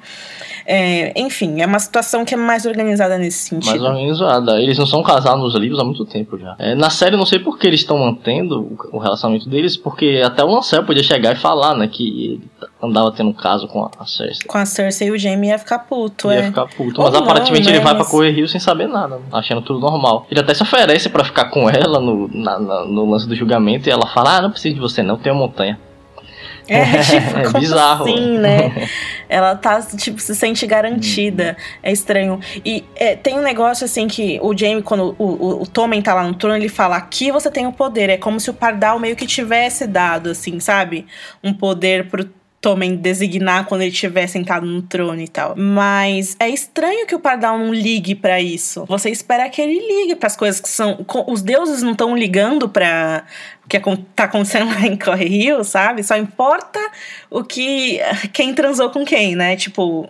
Casamento vermelho não importa. É indignação seletiva. Todas as pessoas das terras fluviais não importam.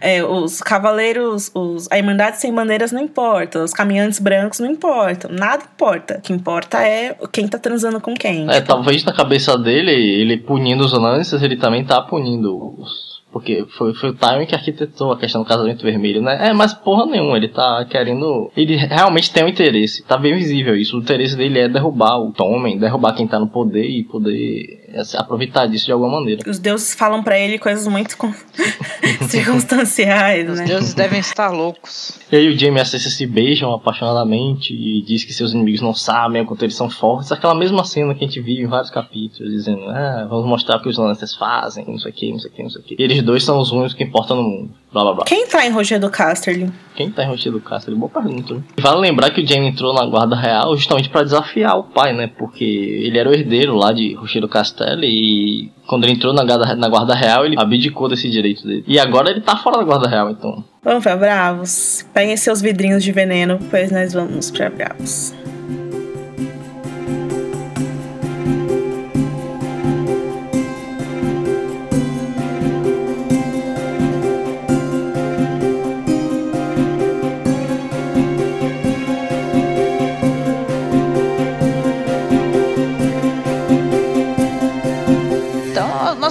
Novamente assistir um espetáculo de pantomima teatral. Nós vamos ver o casamento do Leão e da Rosa, né? Que é o casamento roxo. É isso que o pessoal chamava, né? Do- e Isso. tal. Aí nós vemos lá o Joffrey naquela cena, né? Recordando, ele corta seu bolo, as pombas brancas de papel voam pelo ar. Nós ouvimos tambores, liras, palmas. O Joffrey diz, o Joffrey, né? Tal. O, ato- O Joffrey ator. Fake. O leão e a rosa são um só. Agradeço aos deuses. E a você, minha bela esposa, prometo amor eterno. Igualzinho. Olha, nós... é, pois é. É, gente, aqui em inglês isso é rimado, né? Isso é um negócio que eu editando no podcast passado eu percebi quando a gente tava declamando essas falas. É, é, em- mais legal em inglês que é rimado, mas enfim. Mesmo na tradução fica bonito, né? Pois é. Aí nós vemos a Margaery bela, com vestido azul, com estampa florida e flores nos cabelos. Joffrey então anuncia um brinde à sua esposa e Tyrion lhe serve a taça, dizendo que essa será a última que ele irá tomar. Aí o Joffrey bebe e engasga. Enquanto a plateia fica apreensiva e horrorizada, a área, né, cheia de cicatri- cicatriz no rosto dela, ela tá rindo como se não houvesse amanhã, né? Porque é, é bizarro, né? Então, né? O David o Dan falam no, no vídeo de dentro do episódio que ela ri porque, óbvio, né? Ela é a única que sabe que aquilo ali é tudo uma mentira. E todo, toda a plateia, todo mundo acha que é verdade, ficou horrorizado com aquela versão da história e a área rachando o bico. Pois é, olha só, né? É, na verdade, na verdade, ela não sabe, porque ela não tava lá. Ela imagina, Ela né? imagina. Realmente, ela não tem, mas ela, ela sabe que a Cersei e o Joffrey são completamente birutas. Aí o Joffrey aponta que foi assassinado pelo tio, meu perverso tio duende. E o Tyrion exibe o veneno, ri e sai correndo com Sansa. É muito engraçado ele. e sai correndo. é bem aquela pantomima, né? Aí, o, aí o Joffrey morre e a Cersei corre a seu encontro, doce, é, pesarosa, né? Dizendo assim: Meu primogênito, meu leão dourado, morto abominavelmente. Rezo que tenha encontrado a paz eterna, longe da dor e da discórdia. Ouçam minha prece, deuses cruéis. Tome minha vida no lugar da dele. pois eu não posso viver sem meu doce filho que está morto. Que dor, que dor, que escuridão. Meu coração está cheio de dor. O texto é muito ruim mesmo, né? A área tem razão. Aí não, sabe o que é legal? Mas O ela é texto- uma atriz foda, né? Exatamente. O texto atriz é ruim. fazendo a atriz, Mas, né? mas S. Davis fazendo esse texto, ela fica com os olhos rasos de lágrima. Então o povo ele vê que realmente aquela ali é porreta, né? Vamos dar o Oscar pra ela, É. né? E tal, né? E ela é a atriz mais competente. Aí quando a Lady Crane atua, todo, fica, todo mundo fica emocionado. Até a área ela para de rir, né? Que ela se sente tocada, né? Pela atuação. Aí ao lado do palco, a Bianca, essa garota que interpreta a Sansa, ela murmura as falas de Lady Crane, mostrando que ela queria estar ali falando, né? Fazendo esse papel. A Arya observa, né? Essa mulher que ela vai ter, ter que matar e as palavras que ela fala na peça fazem sentido para o que ela está prestes a fazer, né? Está prestes a ser envenenada. Ela dizendo: Que escuridão, meu coração está cheio de dor, toda esperança foi perdida, toda alegria se foi e o amanhã não existe mais. Aí todos aplaudem efusivamente. Aí no ato seguinte nós vamos ver a morte do Tywin, que a, o Tyrion ele chega com uma besta, bem aquele negócio engraçadinho, dizendo: É hora de saber se é verdade que Tywin Lannister caga ouro. Esse episódio foi escrito pelo Brian Cogman, que é, enfim, é um escritor que amamos e odiamos, por- faz algumas coisas extremamente É. lindas e outras muito controversas. E essa frase ele tira do livro, que quando o Tyrion mata o Tywin, ele fala, é, então quer dizer que Tywin Lannister não cagava ouro. É. E isso eles tiraram da série na cena e agora ele trouxe pra pantomima. Isso foi, foi bacana. O Tyrion não fala isso, né? Que fala isso é o narrador, né? Isso, é o narrador, não é o Tyrion, é o Martin que fala. Aí, É enquanto os atores estão, estão lá declamando as suas rimas, nos, nos bastidores a gente vê a área, que ela tá se esgueirando pelo camarim, aí ela coloca o veneno no rum da Lady Crane. A plateia tá rindo, ela escuta ao fundo, enquanto o Tywin está ali se peidando todo. O pessoal adora piada de pum, né? Filme com piada de pum faz muito sucesso. E também, e detalhes, e pelo jeito o teatro o também. pior é que a morte do Tyrion nos livros é bem assim mesmo, né? Ele, os, os, É, o intestino né, dele ele- solta. Aí o Tyrion ele anuncia que irá cruzar o mar estreito para atrair ainda mais a sua família. Aí o Tyrion atira pra cima e sai rindo como um louco. Gente, o Bobo é sensacional. Ele é muito engraçado. Melhor ator. Gente, isso é engraçado se vocês percebem. Ele fala, né? Eu vou cruzar o mar estreito pra atrair minha família ainda mais. e foi exatamente isso que o Tyrion fez. E como que o Isembaro sabe disso pra escrever a peça, né? Né? Ah, os passarinhos do Vale estão dando, estão dando back- Dicas de roteiro, né? É. Tô dando uma, umas diquinhas aí, pá, tá rolando uns doces aí caramelados. Ah, o, Va o Varys foi, foi pantomimeiro, né? Vai, vai saber se todos os pantomimeiros do mundo não são passarinhos do Varys, já pensou? Oh. Vai ver que tem um clube dos pantomimeiros, né? Que um passa um pro outro, né? Uma sociedade secreta. Aí a seguir, né, os atores se reúnem enquanto a área os ajuda a tirar o figurino, já tá ali então integrada aquela trupe né, de artistas. Aí a Lady Crane vê a área e a chama, dizendo que a viu na plateia, que sabe que a área não pagou pelo ingresso porque ela mesma fazia isso quando era mais nova. Né? Ela pergunta, menina. Que, o que você está fazendo aqui? Você pagou o ingresso? E a área fala que não. Aí os atores é, visitavam sua vila. Ela conta uma história do passado dela que é é bem interessante. Ela fala que via seus rostos pintados, o seu figurino, suas músicas. Ela chorava com essas histórias. E assim que pôde, se juntou a eles e nunca se arrependeu. E nessa hora que ela faz essa menção, é muito interessante porque ela cita Shakespeare, Romeu e Julieta. Ela fala dos amantes que morrem no final. Histórias é, reais, entrando numa outra época, numa história fantasiosa. Né? A Mas meta, meta, meta linguagem. Exatamente, né? Muito bonito isso daí. Uhum. E ela, é ela é muito cativante, né? Pela simpatia de estar ali pa- compartilhando um sentimento, né? Um passado, né? Um nostálgico. A área diz que ela é muito boa. Aí a Lady Crane fala, ah, mas a minha última fala na peça é horrível, pois a escrita é muito ruim. Aí ela pede uma dica, você tem uma sugestão? Área diz assim que a peça, sem ela, seria apenas uma peça sobre puns, arrotos, só que ela engrandece a peça. E ela diz assim: olha, se hou- houvesse, eh, se eu desse uma sugestão, essa sugestão seria que já que a rainha ama o filho, por isso seu estado de espírito deveria ser de raiva, de ódio. E ela ia querer matar quem faz isso. Aí ela se interessa, acha interessante, fala: qual é seu nome, menina? Ela fala Mercy. Nossa, gente, nessa hora eu abri um sorriso que não coube na minha cara. O, o Brian Cogman, ele sabe agradar os seus livros, né? Uhum. Uhum. Assim, né? Mas- Quando ele mas não tá chutando nossa cara com estupro. É porque tem um tá- capítulo. tem um capítulo da área do sexto livro que chama Mercy. E é justamente Ah. o capítulo que ela fica no teatro ali com o Ah, que bonito. Galera. Todo, tudo isso da área, essa parte do teatro e a parte do ano passado que ela matou o Marion Trent, é desse capítulo É. do Ventos de Inverno, que é um Mercy. Uhum. Capítulo muito, muito bacana. Muito bom mesmo. e bem pesado, né? Porque, enfim, a área ela faz parte do teatro, né? E ela é a menina que interpreta. Não se sabe, né, Rafa? Se ela é a menina que interpreta Sansa ou a Shay. Só se sabe que ela vai ser estuprada pelo anão, que faz o Bo- que é o Bobono, né? Que faz o Tyrion. Uhum. E aí ela sai no meio da peça pra matar o, o cara, que é o Rafa o querido, né? Não é o Mary Trent. Mas enfim. É verdade. A Lady Crane é uma personagem muito fascinante. Eu tô muito encantada por ela. Eu Verdade, também. eu tô doido pra ela aparecer mais, né? Porque, porra, a atriz é boa Sim, mesmo. acho que a gente tá próximo de ver o desfecho desse treinamento, né? Vamos ver se a gente consegue. É, eu né? acho que o problema é exatamente essa- esse, né? Que as pessoas estão criticando porque, tipo, se a área fugir mesmo, então o treinamento dela meio que não serviu pra nada. Serviu pra ela aprender e tal, mas Sim. é, não vai se tornar uma assassina no final das contas, né? Ah, Angélica, rapidinho, deixa eu só comentar mais uma coisa legal. Aqui no capítulo do livro, a área, o- nome dela, Mercy, é um apelido, né? De Mercedine, né? O Marty, Mercedine. o Marty Ah. brinca com isso. Só que na série até que ficou dentro do contexto, porque Mercy é a piedade, né? A dádiva Uhum. que eles concedem, os, os homens sem face, eles falam que eles concedem a, a, a dádiva da, da misericórdia, né? Para as pessoas que eles matam. Muito legal.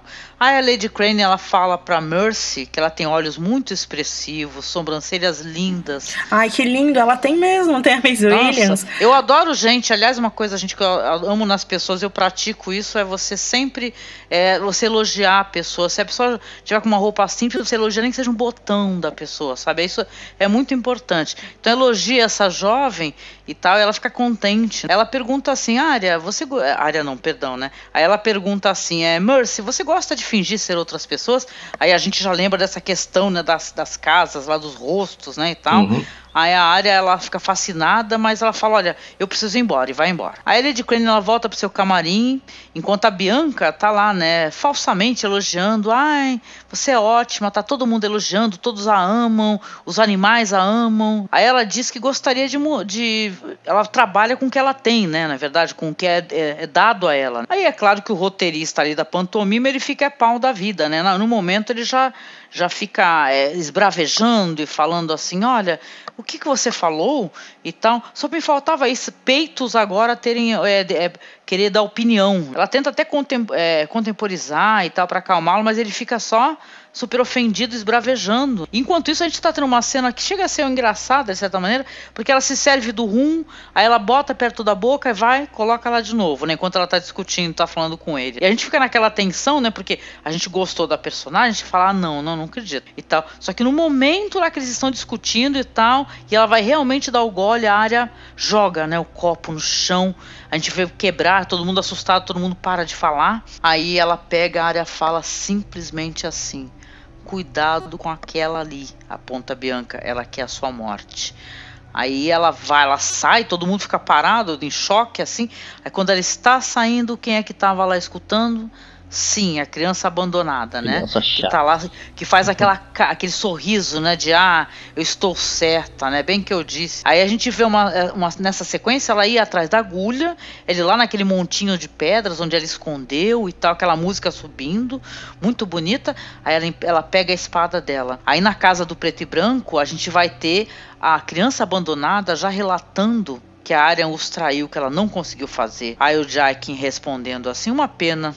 A garota tinha muitos dons. É a criança abandonada. Você me prometeu.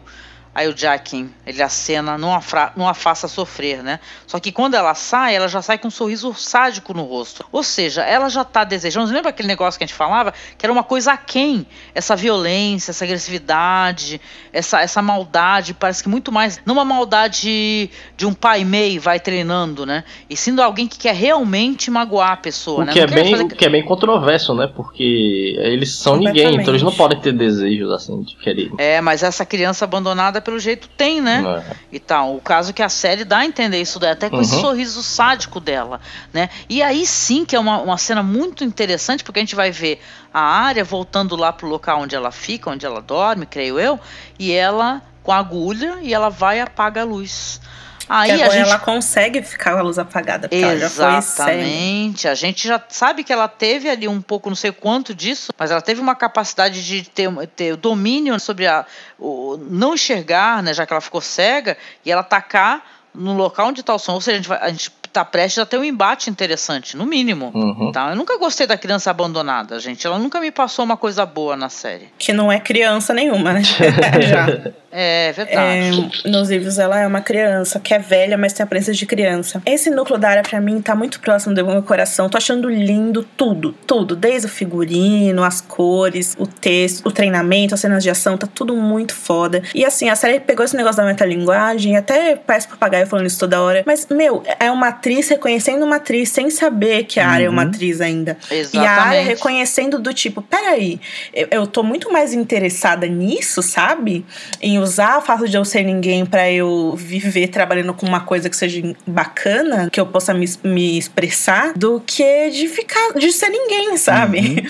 Eu quero ser ninguém de uma Exatamente. maneira que eu possa voltar a ser alguém, pelo menos depois Eu- do expediente, sabe? Concordo, eu, eu, não, eu não critico o arco dela, entendeu? Ela tentou é, fazer o que ela achava que era necessário ela fazer, entendeu? Só que ela não conseguiu, ela- ela- eles mesmos perceberam que ela não vai conseguir ser ninguém, entendeu? Até porque se a- na própria série, se ela for ninguém, ela não tem mais propósito, Uhum. entendeu? Ela não vai mais atrás do irmão dela, ela não vai mais atrás da irmã dela. Se ela for ninguém, não existe o propósito. Então era claro que ia se desenvolver essa questão dela ser alguém. Sim, ela ser a área, mas a área com mais poder de conseguir se defender. Outra coisa que eu achei bonitinha também, só para mencionar, bonitinha entre muitas aspas, né? Que assim, na, a gente finalmente também viu como é que os, os rostos são removidos. A gente teve uma cena de, de, de remoção, né? Enquanto o Jacken tá conversando com a criança abandonada, né? Bem impressionante, de um rosto, né? sim, e bem, muito bem feita também. É, é, é, assim, no- nos livros tem essa questão da magia de sangue mesmo, né? Que ele corta o rosto da área, ele não remove o rosto dela, né? Mas ele faz um corte, que é um- meio que um sacrifício pra ela poder começar a usar os outros rostos e tal. E na série ela com- conseguiu usar sem fazer nada, né? Nela mesma.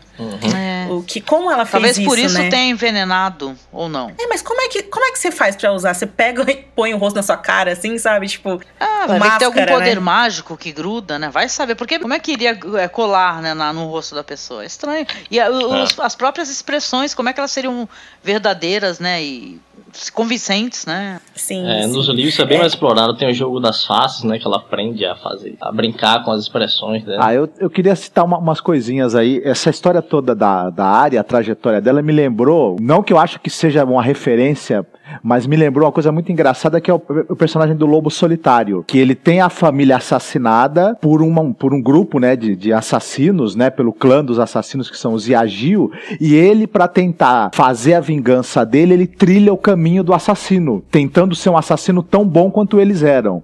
E de, pra depois poder obter a vingança dele. Me lembra essa trajetória da área, né? Que ela para vingar o assassinato da sua família, acaba trilhando esse caminho do assassino. Porém, tem três momentos aí eu acho muito importantes nessa sequência toda com ela nesse episódio. Um quando ela tá conversando, quando ela tá assistindo essa, essa peça e ela vê a atriz que faz a Cersei, né, na pantomima, lá sofrendo, e depois ela fala pra atriz, né, que você deveria também ter sentido raiva, né, o texto deveria ter colocado a- a- o ódio, a raiva e a, e a- e a indignação da mãe que perdeu o filho. Nesse momento eu acho que ela também se colocou no lugar da Cersei, viu por um outro ângulo toda essa coisa da vingança e dessa tragédia toda na qual ela está inserida. Uhum. É, ela pode ter repensado. Uhum. É, na hora também que eu acho que é muito simbólico quando ela pega de volta a agulha, visualmente tá dito pra gente, ela, ela não vai deixar de ser ela mesma, ela não vai ser ninguém. Isso também é muito interessante e, e muito simbólico, assim, foi, foi uma cena bem, bem curiosa e bem, bem Primeiro bonita. você citou o Lobo Solitário e tem a famosa frase que o Ned fala pra ela: Deixe-me lhe dizer algumas coisas acerca de lobos, filha. Quando as neves caem e os ventos brancos sopram, o lobo solitário morre, mas a alcateia sobrevive. Sobrevive. E a área fica com aquilo na cabeça. E aí, quando ela chega em Bravos, ela fala: ah, é, grande coisa, né, pai? O lobo solitário morreu, mas a Alcatel não sobreviveu. Todo mundo morreu também, eu tô aqui sozinha agora. Quer dizer, né? O que você falou para mim é mentira, pai. É, ela meio que perde a fé nisso, né? Que o pai dela fala: ah, eu sou o lobo solitário. E a área tá falando: não, pai, o lobo solitário agora sou eu, porque eu tô sozinha aqui. Acerca de, de, de o que que tá acontecendo, quais são as motivações, né, da, de, dessa guilda de homens sem face, tem muitas teorias rolando. Enfim, uma dessas teorias é de que, por exemplo, o que, que justificaria, no caso da série, tá, gente? Os livros são outra coisa. O Jaquen aceitar que dar a dádiva da morte para alguém, Bravos, né? E muita gente acredita que isso esteja ligado diretamente ao Banco de Ferro de Bravos. Porque, como a gente sabe, os homens sem rosto fundaram Bravos. E Bravos hoje é a cidade que tem o Banco de Ferro, né? E o Banco de Ferro terá o que lhe é devido. E como que ele vai ter o que lhe é devido se a pessoa não paga? Ele, alguém pode encomendar a morte dessa pessoa. A primeira vítima que a Arya tem na série, inclusive, um, um, cara envolvido com dinheiro, né? Um cara que é o cara que fazia os seguros lá das galés. Então, de repente, a pantomima esteja envolvida com o banco, né? Até porque a gente sabe que eles estão retratando ali uma peça sobre Porto Real e que o Mace Tyrell esteve lá em Bravos, né? E de repente surgiu essa peça e tal. E de repente, não sei, educar as pessoas em relação à coroa, né, em outros continentes, não sei. Enfim, não sei. É, é, muito furado, mas faria sentido, né, se o Jaquen só corresse atrás de pessoas que o Banco de Ferro lucraria com a morte. Não sei como a Lady Crane lucraria o, o Banco de Ferro, mas enfim. Nossa, não. Interessante. E a segunda teoria que mais me chamou a atenção é aquela que fala que a criança abandonada é a área. É meio Tyler Durden, sabe? Olha, entendi que ela, na verdade, ela não estivesse ali.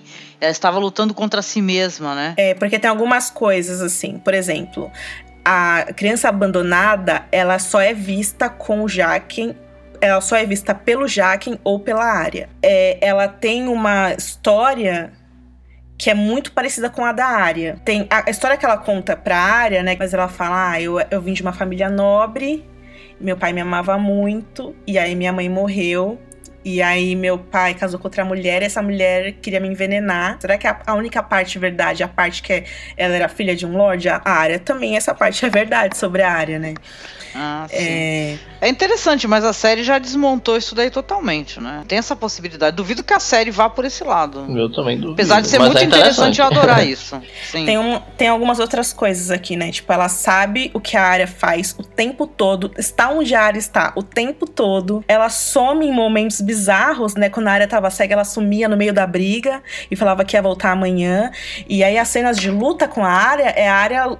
É, treinando sozinha, do jeito que a Arya sempre fez nos livros, por exemplo, né? Que a Arya lutava sozinha com a espadinha de madeira dela lá. É, verdade. Parece coisa do, do Clube da Luta mesmo, é verdade. E às vezes Mas, o assim, Jaque também pede pra ela sair de perto da área, né? Quando ele quer conversar com a área com, se ele só quisesse começar com uma parte da área. Ou... É claro que provavelmente, assim, 90% de chance de não, né? Isso vai acontecer. Mas eu gostei dessa, né, dessa opção, assim, tipo, seria uhum. interessante. É. Interessante. As verdade. especulações são as melhores coisas mesmo, né? Muito legal. Rapaz, eu, agora que o Marcos falou, uma parada interessante aqui é do Jaquem, ele de repente tá torcendo pra área mesmo desistir, né, da ideia de ser um assassino. Ele, uhum. é, talvez esse lance da da Bianca, né, da atriz mais jovem, querer assassinar a Lady Crane, seja um red herring, né, uma parada pra gente, pra tirar nossa atenção e que o Jack, ele mesmo tenha mandado a área atrás da Lady Crane para poder fazer a área desistir. Isso seria interessante também. E, e tem uma coisa também, o Jack, ele é onisciente, ele sabe quando a área tá mentindo, e ele pega no pé da área de um jeito muito, muito foda, né? Que enche o saco. Ele é muito chato, né? E agressivo. E ele não é assim com a outra menina. Por que, que ele não é assim com a outra menina? E se ele tivesse analisando a área e a outra menina? Porque ele fala, de uma forma ou de outra, um rosto será colocado aqui, né? Ele falou isso no, é. no episódio passado. Então, ou seja, ou vai ser o da área, ou vai ser o da criança, criança abandonada. abandonada. Pode ser isso também, né? Uhum. Uma vai ter que matar a outra. Ah, seria legal se aparecesse da criança abandonada. é, eu acho que né? vai ser isso mesmo. Eu acho Mas eu ia adorar uma luta no escuro e tal. E no final, sabe, é, é, até então, porque eu creio que esse núcleo depois mais para frente não há de se desenvolver muito, né, da casa do preto e branco, e aparece ele colocando o rosto da criança abandonada assim. Tem um episódio que vai se chamar No One, né, ninguém, que é o episódio 8, Rafa? 8, episódio 8. Ah, deve ser nesse aí que vai haver isso aí, né? Uhum. Creio eu. Peçam a ajuda da Mara, porque agora ela vai te carregar via trenó além da muralha.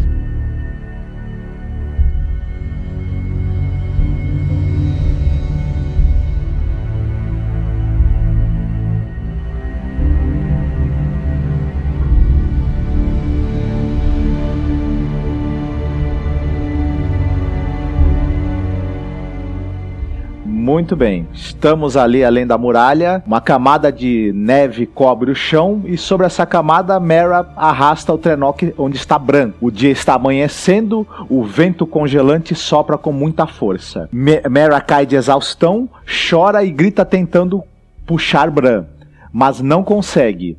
Ela se senta e acaricia o rosto do amigo. Nesse momento, Bran tem três grandes visões.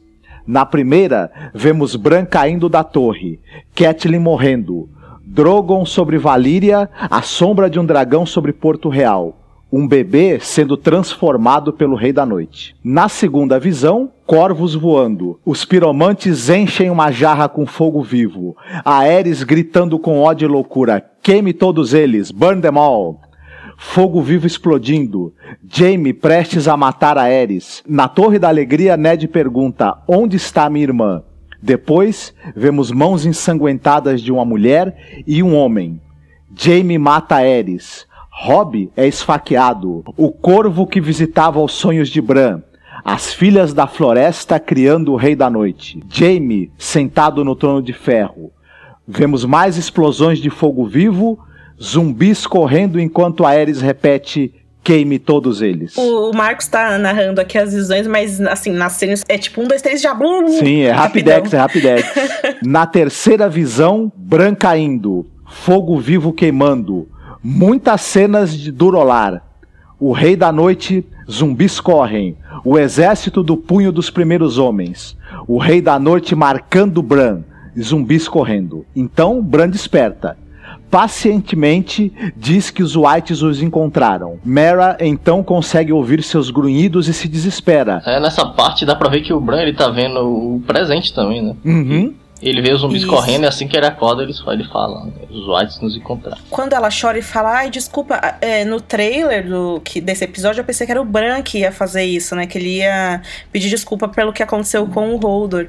Mas você vê que ele, enfim, o Bran, agora ele é o corvo, né? Ele é o corvo agora. Então ele meio que tá em um estado mental que é completamente diferente. Ele não tem meio que tempo pra absorver as coisas que acontecem. É, a gente fez um post especial, né? Analisando frame a frame essas visões e tal. Pra quem não viu ainda, a gente vai deixar linkado aqui. A gente viu Kathleen morrendo, Ned morrendo, Rob morrendo, Hardhome, todas essas coisas através desses anos, né? Através dessas temporadas. E o Bran, ele sofre todos esses traumas de uma vez agora, nessas visões. Não só dessa agora, como também mistura com o que aconteceu com o Holdor, né? Que aconteceu com o Willis. Então vocês imaginam a Nossa. complexidade da mente desse ser que o Bran é agora pra aguentar tudo isso, acordar e só falar.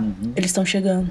É, isso é verdade, né? Porque as pessoas questionaram muito, né? Ah, mas como assim? Ele acorda e não olha pro lado e não vê o lobo. Ah, ele, como é que ele acorda e não pergunta pelo Rodor?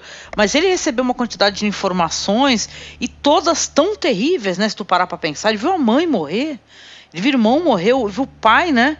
Na hora que levantam a espada, não é isso? Pra cortar a cabeça dele. Gente, é, é muito doloroso isso daí, né? Inclusive, até impre- impressionante, realmente, ele co- conseguir pensar, olha, a gente né, vai ser atacado, né? Pensar no presente. É, e esse negócio da metalinguagem que eu gosto de puxar que tá essa temporada, tem umas coisas que são sutis, porque enquanto Bran tem as visões e aprende coisas novas, porque o, o Corvo de Três Olhos deu DVD os DVDs das temporadas pra ele assistir de uma vez, a gente também vê umas coisas que a gente não viu antes, porque quando eu vi o Rei Louco, eu dei um grito. Né, cara? Eu pirei porque eu lembrei daquela cena do Jamie que eu. Nossa, meu, como eu amo de todo o meu coração. Ele falando pra Brienne. Falando que aquele homem é louco. Ele falava que ia queimar as pessoas em suas camas, ia queimar a cidade toda e É o- tal. é e, o- a- e você vê aquele rei louco, maldito, Esse né? contraponto entre essa ordem do rei louco queime todos eles e o outro rei lá, o rei da noite, transformando as crianças em, em White Walkers, parece be- bem meio um resumo do que é essa coisa das crônicas de gelo e fogo, né? E, é- e Aham. esse e o novo inimigo que precisa ser derrotado, que ele, que ele, que ele vai trazer desgraça pro mundo, né, é o o Rei da Noite, né? É, uhum, e, e, parece que, que, todas essas visões, a maneira como elas são, quando elas foram montadas e apresentadas pra gente, elas buscam dar um outro sentido um tanto diferente para tudo que aconteceu. Que a gente tem que descobrir também junto com o Bran, né? É, outro contraponto interessante que eu ia comentar é o contraponto do Jaime, que a gente vê nessa cena aí, ele fodão matando o rei, né? Salvando a cidade. E no, no tempo presente ele tá lá, todo bobão com a Cersei, né? Uhum. Nossa, tem vários contrapontos, gente. Nossa, tem tanta coisa. Porque assim, o Marcos tá falando do fogo, mas tem o nascimento nascimento dos dragões. O Bran, ele viu o nascimento dos dragões. Vocês lembram como vocês se sentiram quando vocês viram aquilo pela primeira vez? Eu lembro. Sim. Muita gente Sim. naquele momento falou: chega, e comprou os livros e leu tudo. Quem, quem fez isso, comenta aqui. Tipo, a maioria das pessoas fez isso, sabe? Quer dizer, é um negócio que é muito poderoso, gente. E uma outra coisa bacana, voltando nessa questão do que o Rafa falou sobre coincidências, é o Jaime matando o rei, desonrando pra uma coisa que o perseguiu pelo resto da vida, que ele é o regicida. Ele senta no trono, né? E aí, depois quem encontra ele no trono é justamente Ned Stark, Ned que vai acusar ele de ser desonrado, sendo que Ned também acabou de ser desonrado, porque ele matou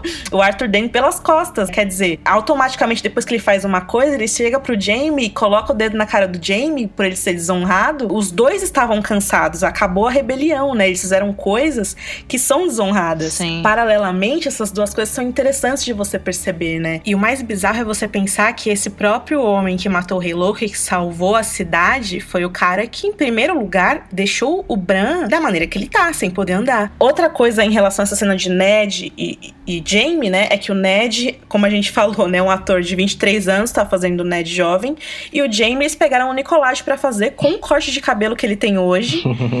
É, e a composição da Sala do Trono, que muita gente apontou isso, é a composição da Sala do Trono hoje, Sim. né? Que é a que o Joffrey reformou. Uhum. Porque na época do Aerys tinha os crânios dos dragões, ela era completamente diferente, era outra coisa. Sim. Isso aí tá gerando muitas teorias na cabeça da galera, tal. A gente até pode comentar isso daqui a pouco. Mas interessante, né? É, essa cena, não, não essa cena, né? Mas tinha uma cena do Rei Louco, que era a cena que o Rei Louco matava o Rickard Stark e o Brandon Stark. É, essa cena originalmente ela foi filmada pro piloto original de Game of Thrones e os caras nunca usaram. Era um outro ator que fazia, o Rei Louco. Ficou muito legal, gente. Eu gritei. Opa! Quando eu vi, é, porque eu não esperava, mano. cara, ver o Rei Louco rapidinho, assim. Rapidinho, né? Ele tava usando a armadura, a mesma armadura do Arthur Dane, né? E dos caras lá. E tava com o manto branco que todo mundo criticou, dizendo não, não existia manto branco naquela época. Mas na série existia. e assim, quando o primeiro trailer de Game of Thrones que saiu lá atrás, que a gente até fez o podcast comentando, tinha a cena que era a sombra do Jaime matando. E aí todo mundo falou: é o Jaime, não é? Eu acho que é o Montanha, não sei o que lá. E realmente era o flashback aí do Jaime. Parabéns pra galera que ficou firme aí nessa é, ideia, porque foi muito legal ver isso aí. Sim. É, então vamos comentar mais aqui. porque assim, é, o flashback ele é muito rápido, tem muita cena, né? E tem duas coisas que chamam muita atenção das pessoas. A primeira é essa questão da sala do trono misturada com elementos do, do passado e do presente, né? Porque o Jaime é o do presente, embora ele esteja com a armadura do passado, e a sala do trono é do presente. Eu acho que é um erro de continuidade mesmo.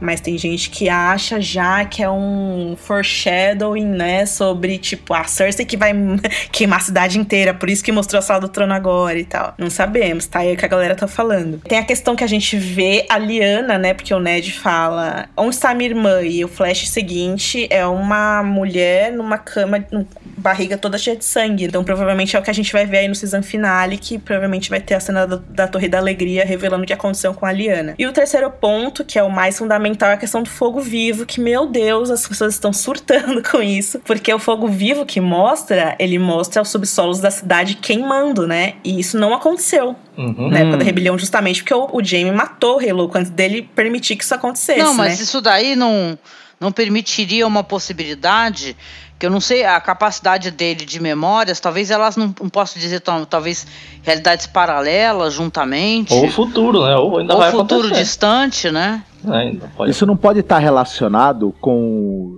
diretamente com o tal maldito spoiler que o Jonathan Price deu né, nas entrevistas dele. Pode. Eu acho que a gente né? pode dizer o que ele falou, porque foi uma parada bem vaga. Assim, ele disse que o Pardal ele está planejando, né, julgar a Cersei, mas é, entre aspas, ele não sabe o destino terrível que o aguarda. Ele fala assim, tipo uma coisa assim, ele, ou seja, ele sugere que alguma parada bizarra vai acontecer, mas não diz o que. exatamente. É, vale lembrar que nos livros, a Cersei pega os últimos jarros de fogo vivo que sobraram da Água Negra e ela queima a Torre da Mão, porque ela acha que o Tyrion tá lá dentro escondido, né? Quando o Tyrion some depois que o Tywin morre, ela acha que o, que o- que o Tyrion tá lá escondido. Ah, e é. aí ela queima pra matar o Tyrion. E aí o Jaime observa ela e a Cersei tá com um olhar louco, assim. Ele lembra do Rei Louco, né? Ele fala: Meu Deus, a Cersei tá ficando igualzinho a Aerys. Então o Martin desenha esse paralelo entre Cersei e a Aerys. Então as- a, a galera fica inclinada a pensar que sim, Cersei vai botar fogo na porra toda. Ainda mais que na série, o fogo vivo da série, os piromantes falam pro Tyrion que eles conseguem fabricar mais. Nos livros essa é uma arte perdida, mas na série não. Na série os caras podem ir lá e Eles fazer têm a mais. fórmula, né? Exato. Ponto da Angélica, um universo paralelo, uma coisa que poderia ter acontecido, mas não. Que o- a visão pro Bran mostrou que, olha, essa pode ser uma arma que você pode usar, né, Bran? E porque é muito sugestivo o Flash, né? Ele fala, queime a todos, e aí mostra, tipo, hard home, sabe? Gelo. E a gente vê o Drogon em diversos momentos dos Flashes. Inclusive, a galera lembrou muito em relação a, ainda ao paralelo que a Cersei pode queimar aí Porto Real, sei lá. É, na quarta temporada, a primeira vez que o Bran tem a visão quando ele toca na árvore, ele vê aquela cena da Casa dos Imortais que a Dani viu, que é a sala do trono completamente destruída. Quer dizer, essas visões podem ser dicas do que tá pra acontecer e de ah, ferramentas que o Bran pode usar. Muito bem. Continuando. Mera e Bran estavam lá abraçados, chorando, pronto- prontos para morrer, acossados ali pelos, pelos Whites. Porém, aparece um, um misterioso cavaleiro, quase que uma sombra, e ele chega e resgata os dois. Ele chega com um grande corcel negro e uma arma curiosa. Que arma que é essa, Angélica? Você tinha passado pra gente? Então, essa arma que ela aparece, aliás, é uma arma sensacional, que ela é de dar medo realmente, é um mangual. Que é uma arma é, da época medieval que, inclusive, ela era inicialmente utilizada, não com essa aparência, com essa bola de espinhos no, no- no- de ferro, né? Ela era um, um, um pau, né, com um pedaço de couro que era, para utilizado na, na agricultura sabe? Que era tipo para debulhar os cereais. E depois foi começado a utilizado na guerra. Aliás, é uma aparência muito interessante que parece que tem uma bola de fogo dentro, né? Como das meninas lá, né? Da, é, é aquela espécie de poder, né? Então aquilo foi lindo, né? É, no Senhor dos Anéis, O Retorno do Rei, tem uma cena do Rei Bruxo de Angmar, não tem? Que é uma cena sensacional, né? Do, do filme. Que ele luta com o Mangual. Né, na hora que ele vai atacar o, a, o Merry e a Eowyn. É, a arma, devido às proporções, é muito assustadora no Senhor dos Anéis, mas bem lembrado, é uma cena bem forte. Muito bem. Então o cavaleiro que aparece, ele pega o seu mangual e ele detona várias criaturas, vários whites, né? Usando essa arma. Uma música sinistra toca em marcha. O cavaleiro desafia com golpes bastante cirúrgicos, a sua capa voando ao vento, a bola de fogo da arma dançando no ar e os whites indo pro saco, tadinhos, se queimando todos. Ele grita: Venha comigo agora!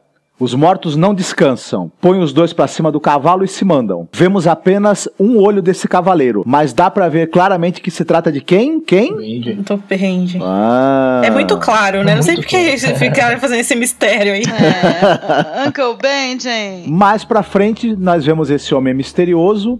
Ele está preparando um coelho pra um de jejum. Eles já conseguiram escapar, fugiram lá dos whites que estavam perseguindo eles. Ele tira o sangue todo do coelho e põe num copo. Eu pensei, tomara que ele não dê pro, pro Bran tomar isso aí, cara.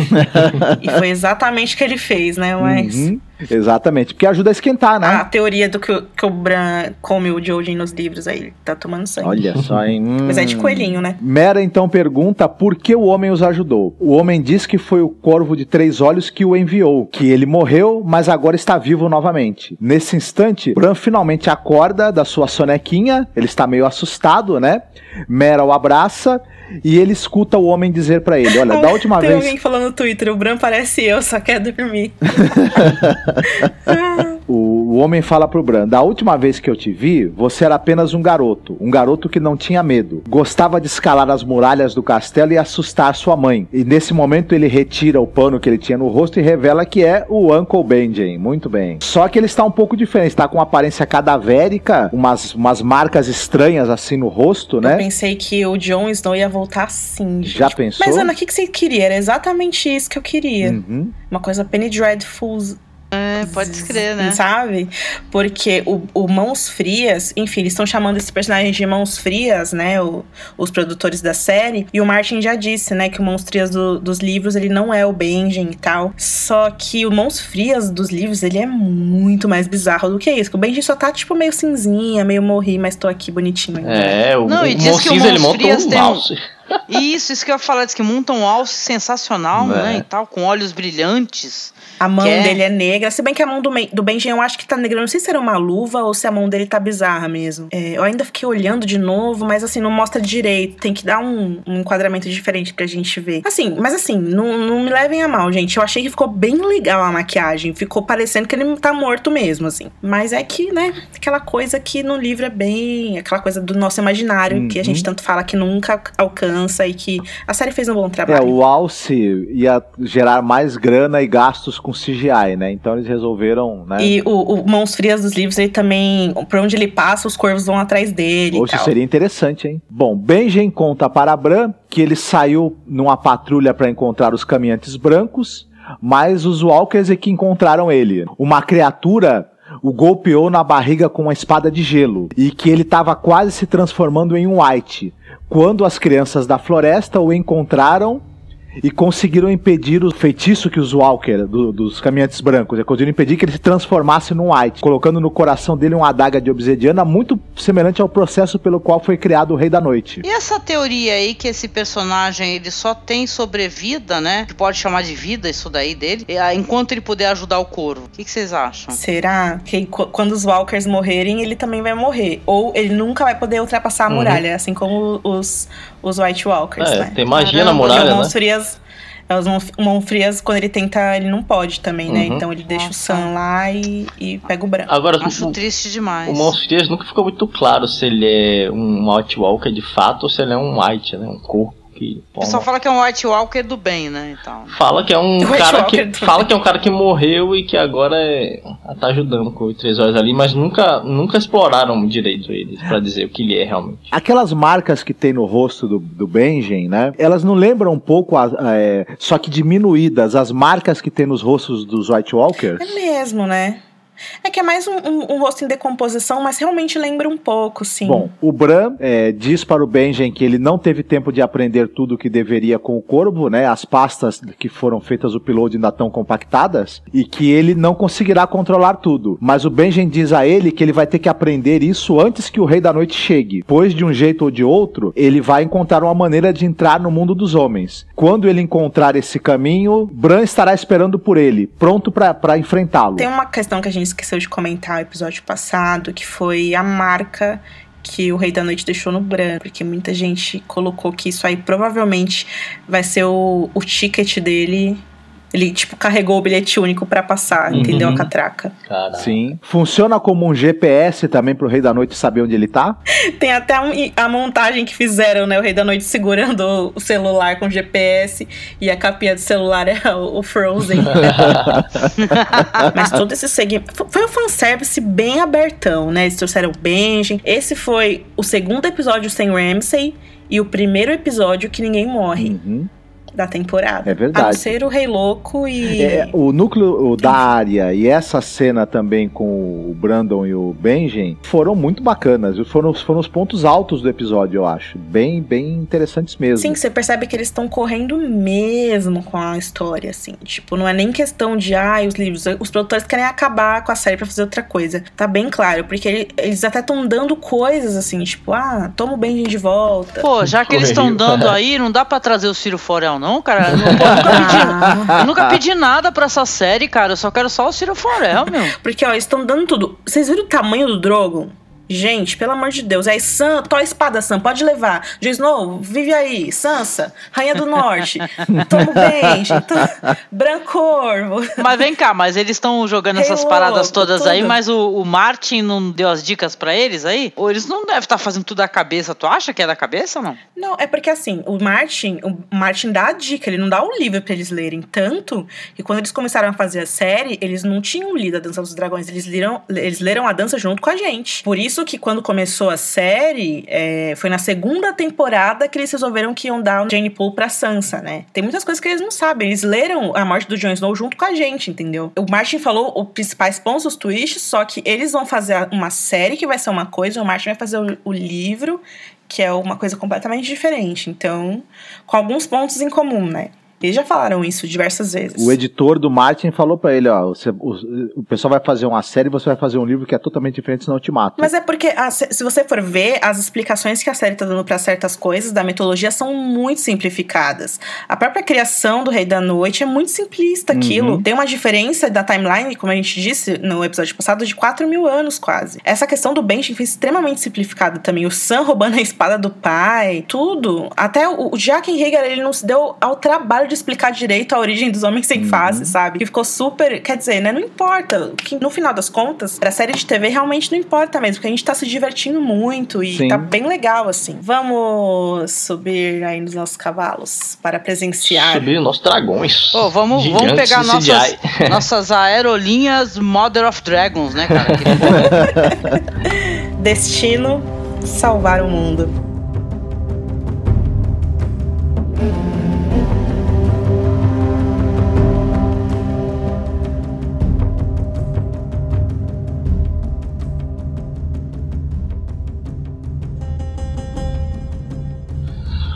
Bom, lá nas terras dos Dothraki, né? Que eu não sei se é uma Dothraki mesmo, porque não tinha grama.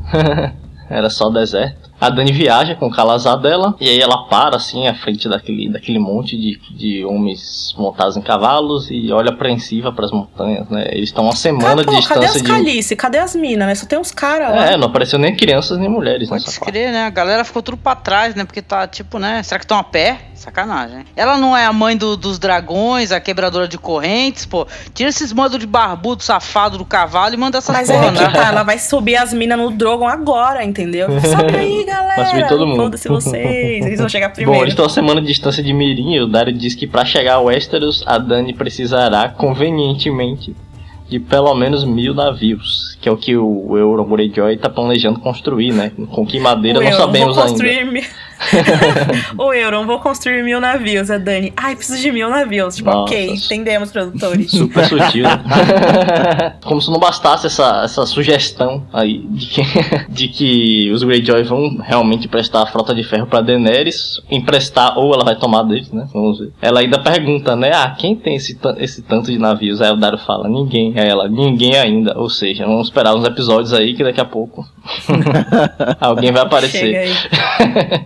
Com mil navios. É, o plano deles é ir pra Mirim, né? E logo depois partir para Westeros. É, enquanto ela sorri, o Dario diz que a Dany não foi feita para se sentar em um palácio, pois ela é uma conquistadora, e não a- alguém que fica governando a sua a sacada do seu castelo.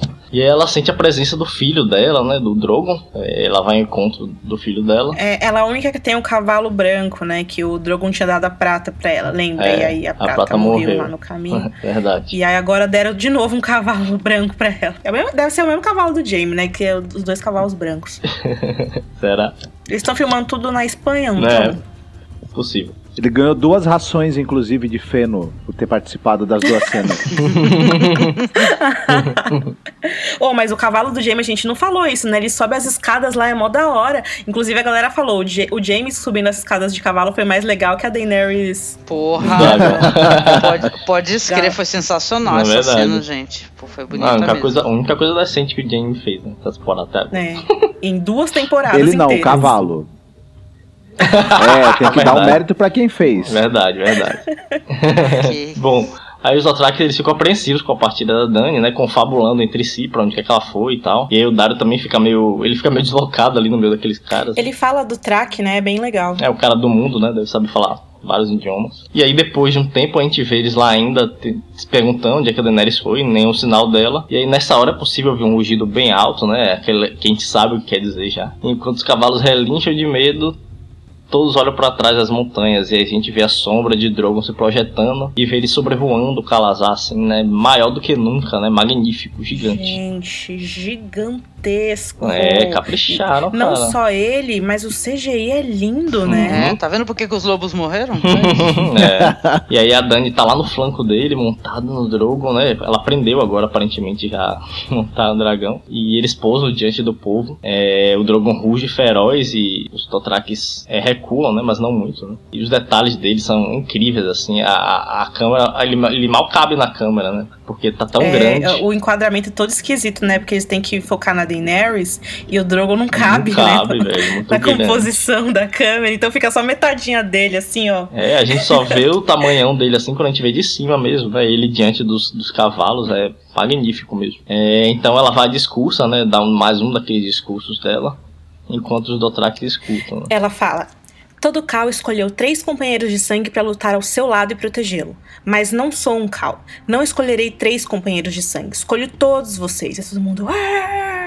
Bate no peito, aponta as lanças, né? É, eu pedirei mais de vocês que qualquer outro Cal já pediu em seu calazar. Vocês montarão em cavalos de madeira pelo Mar Negro de Sal? Aí eles. Montarão meus inimigos em seus trajes de ferro e derrubarão suas casas de pedra? Aí, né? Até o Dário fica, nossa. E aí ela, vocês me darão sete reinos, o presente que Caldrogo me prometeu, diante da mãe das montanhas. Ah, vocês estão comigo, agora e sempre. Ah. Em vez de eu gritar, homens, entendeu? Eu tenho intenção de, de dar um, um futuro pra vocês, vocês é, é, terem um local pra morar, vocês não sofrerem mais sem alimento, vocês não precisarem mais saquear, matar, estuprar. Eu, com esse dragão gigante, entendeu? Eu tenho poder pra dar uma vida melhor pra vocês. Vocês vão, vocês vão fazer isso futuramente, entendeu? Tipo Vikings, entendeu? Ragnar Lothbrok, que ele queria e, e vai né, pra Inglaterra com intenções de fazer agricultura.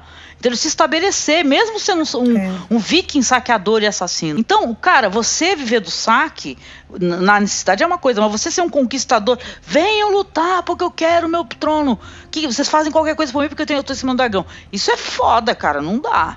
Não é porque eu não gosto da Daenerys, não é porque eu não gosto de personagem feminina que eu amo. Eu quero ver todas elas fodonas, mas pô, elas bem escritas, não na série funcionando, meu. E- Não E- assim. Esse discurso dela é igualzinho que o Drogon deu lá na- no Templo das Doshkalin na primeira temporada. Os autores falam que eles quiseram recriar, quer dizer, né? Aí você já começa a perceber. É, eles estão tão recriando coisa tudo. demais, né? Tipo, Ctrl C, Ctrl V. Chega lá no Word, dá um Ctrl C, Ctrl V. Não. pá. Ó, só nesse episódio recriaram a cena da Dani com o, o discurso do Drogon. Recriaram a cena do Barristan. Recriaram a fala da Cersei dos dois pilares gêmeos. Que foi o Tommy que reproduziu. Recriaram exatamente o cenário do casamento vermelho. Mas que seja. A gente tá falando da Daenerys aqui e, enfim, a gente critica muito essa personagem há muito tempo, é, tanto nas nossas análises em texto quanto aqui no podcast, porque David Dan e o Brian Cogman, eles têm problemas para escrever personagens femininos, sim. E a Daenerys é de longe a que mais sofre com isso.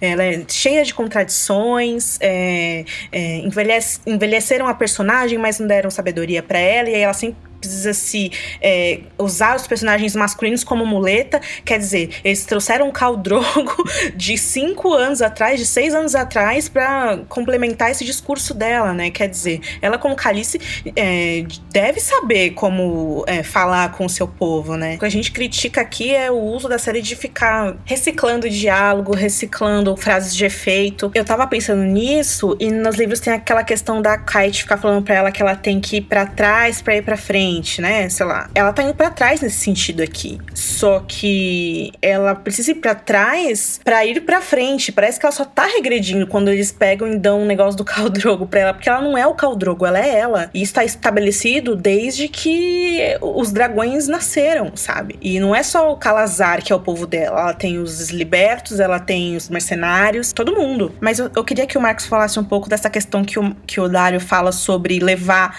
imaculados cavalos Calazar, segundo os filhos li- libertos todo mundo para Westeros. E a gente tá vivendo isso agora, né? A gente vê refugiados de guerras que acontecem hoje. Vamos dar um exemplo aí, sei lá. A Síria inteira querer entrar na Alemanha. Como que funciona isso? Dá certo isso? Ó, já não deu, por exemplo, é, aquele gigantesco exército dos persas que não conseguiu vencer a, a, a guerra e entrar na Grécia. Era algo meio parecido, uma legião imensa de caras assim, do mais de 200 mil soldados, vamos enfiar em não sei quantos mil navios, vamos descer lá na Grécia e vamos passar o rodo neles. Não adiantou, não, não, não, não deu certo.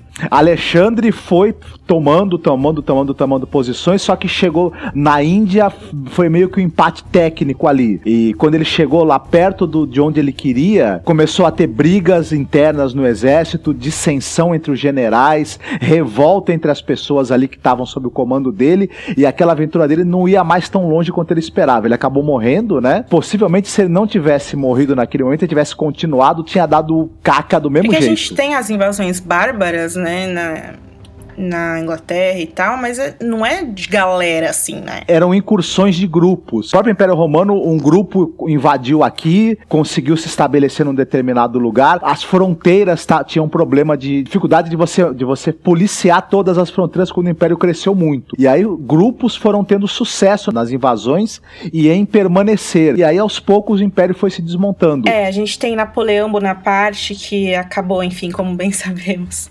Tem Gengis Khan, que talvez esse caso dos Dothrax seja o maior paralelo que a gente consiga ver aí. Galera que sua história entende bastante aí, fala mais nos comentários sobre paralelos com a história que vocês acham coerentes pra gente fazer sobre a Daenerys aqui. E acho que é isso. Vamos pras notas então, pessoal? Olha, eu vou dar, dessa vez não vai ser um 10, gente, infelizmente. Foi um episódio legal, interessante sim. Tiveram cenas legais, não dá pra relativizar a importância de algumas cenas.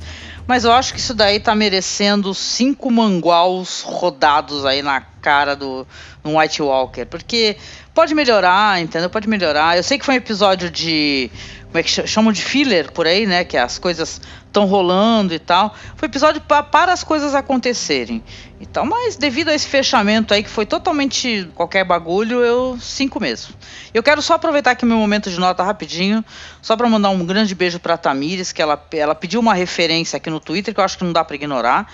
Ela falou assim: "Pô, gente, é, nos recomendem aí filmes com dragões e tal, é que tem uma perspectiva interessante. Eu gostaria, Tamires, de te recomendar um filme caso você não tenha assistido muito bonito. Qual, qual é o sobrenome dela? É Tamires Lima. É a Lady Targaryen. Ah, Lady Targaryen. Ok, Lady Targaryen, que eu não, eu não sabia. Tem um filme muito legal, não sei se você viu, chamado Reino do Fogo, tá? Que é o, com Matthew McConaughey, Christian Bale, né? É uma grande elenco e é um filme, apesar de ser de um diretor muito mediano, que é o diretor do, do Electra, né? Que é o Rob Bowman. Ele é um filme excepcional, de excepcionais CGIs com dragões, sabe? Lindíssimo, cenas de fogo e tal. É, é um belo filme, é um belo filme. Procure aí. É o Reino de Fogo, que é um filme de 2002. Eu vou dar 7,5 capacete Joãozinho 30 do Mace Tyrell.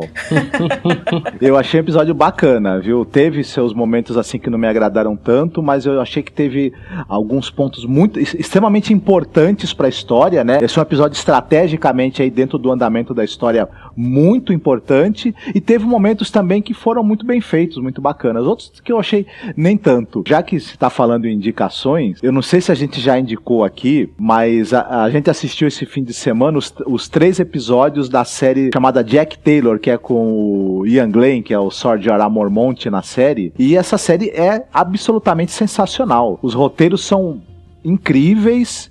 E o cara tá matando a pau. Então, quem tiver oportunidade, Tem vários vídeos no YouTube dele tocando violão e cantando nessa série, né? É, o- se você quiser ver o Sword Jorah merdeiro, bebum e da hora, investigador, é essa série, cara. Que é, a série é muito legal. É, é uma espécie de. ele- eles fazem uma, uma, uma rima muito óbvia com o Sherlock Holmes. Ele é uma espécie de Sherlock Holmes irlandês bêbado decadente. É bem, bem legal. Ah, legal.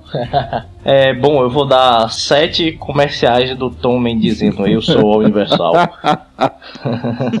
eu discordo da um pouco dessa galera que tá dizendo que o episódio foi filler, assim, é, não pareceu muito filler não, porque tiveram cenas importantes, mas o problema é que essas cenas não deram muito certo, tipo a do a de Porto Real, ficou meio incompleto ali, meio vago, sei lá. Ela foi linda visualmente, ela foi feita para ser uma cena grandiosa, mas acabou não dando certo, é o que eu quis dizer, né? Até, até a cena do discurso também é bonita pra caralho, visualmente é incrível, mas ficou faltando alguma coisa, assim. É, então vou dar isso, vou dar a nota 7. Gente, eu ia dar 8 pra esse episódio, mas eu Dá não tô 10, pelo amor de acreditando. Deus. Gente, eu vou dar 8, sabe? Porque eu não sei se é porque eu baixei as, as expectativas. Tem muita gente no site que, inclusive, a galera faz uns reviews lindos, crocantes, maravilhosos lá nos comentários. A galera falou que odiou o episódio e tal, não gostou. Eu acho que é porque eu baixei muito minhas expectativas com a série, então eu gostei, eu curti mesmo. Até a Dani, apesar de tudo que eu falei, eu acabei curtindo. Porque pra mim, essa cena e a cena da, do episódio que ela queima o, o Templo das Duas Calinhas acaba sendo a mesma coisa. É uma Daenerys diferente dos livros, é uma Daenerys ma- mal escrita, mas eu baixei as expectativas e sei que essa é a Daenerys que eles querem mostrar, então ok. Pra mim, eles nunca souberam escrever ela e contraparte, se você vê outros furos, é, tá tendo problema em todos os núcleos e problemas que são iguais, né? O Jaime e a Cersei, aquele Correio. E assim, é o que eu já falei. Se a gente passou pelo estupro da Sansa e chegou até aqui assistindo a série, isso é o de menos. Ela continua sendo um ser humano muito melhor que o Pardal. Então, apesar disso, a gente espera que ela aprenda, né? A gente sempre espera que a- as coisas melhores, né? Que ela se desenvolva de uma maneira melhor e que ela tenha um plano aí, né? Que esse discurso pros Dothraki tenha sido estratégico de alguma forma. E visualmente eles estão. O trabalho tá impecável, né? E inclusive a gente tem que também. não, não deixar de elogiar as coisas boas do episódio, que é o arco da Foi área. maravilhoso. Tá sendo muito bom. Né? A gente elogiou muito Em né, contraponto- dele, sim. Uhum, A é. área com certeza vai entrar pra essa trupe da pantomima e vai ser bem legal, porque eles podem viajar por Westeros inteiro e a área pode, tipo, matar todo mundo e fingir que é atriz e vai ser, tipo, bem legal. Então, né, como vocês sabem, a gente já andou pedindo, a gente ainda tá fazendo essa campanha para tentar arrumar equipamentos, para tentar resolver os problemas lá no Masmorra Cine, que é o nosso blog de cinema, né?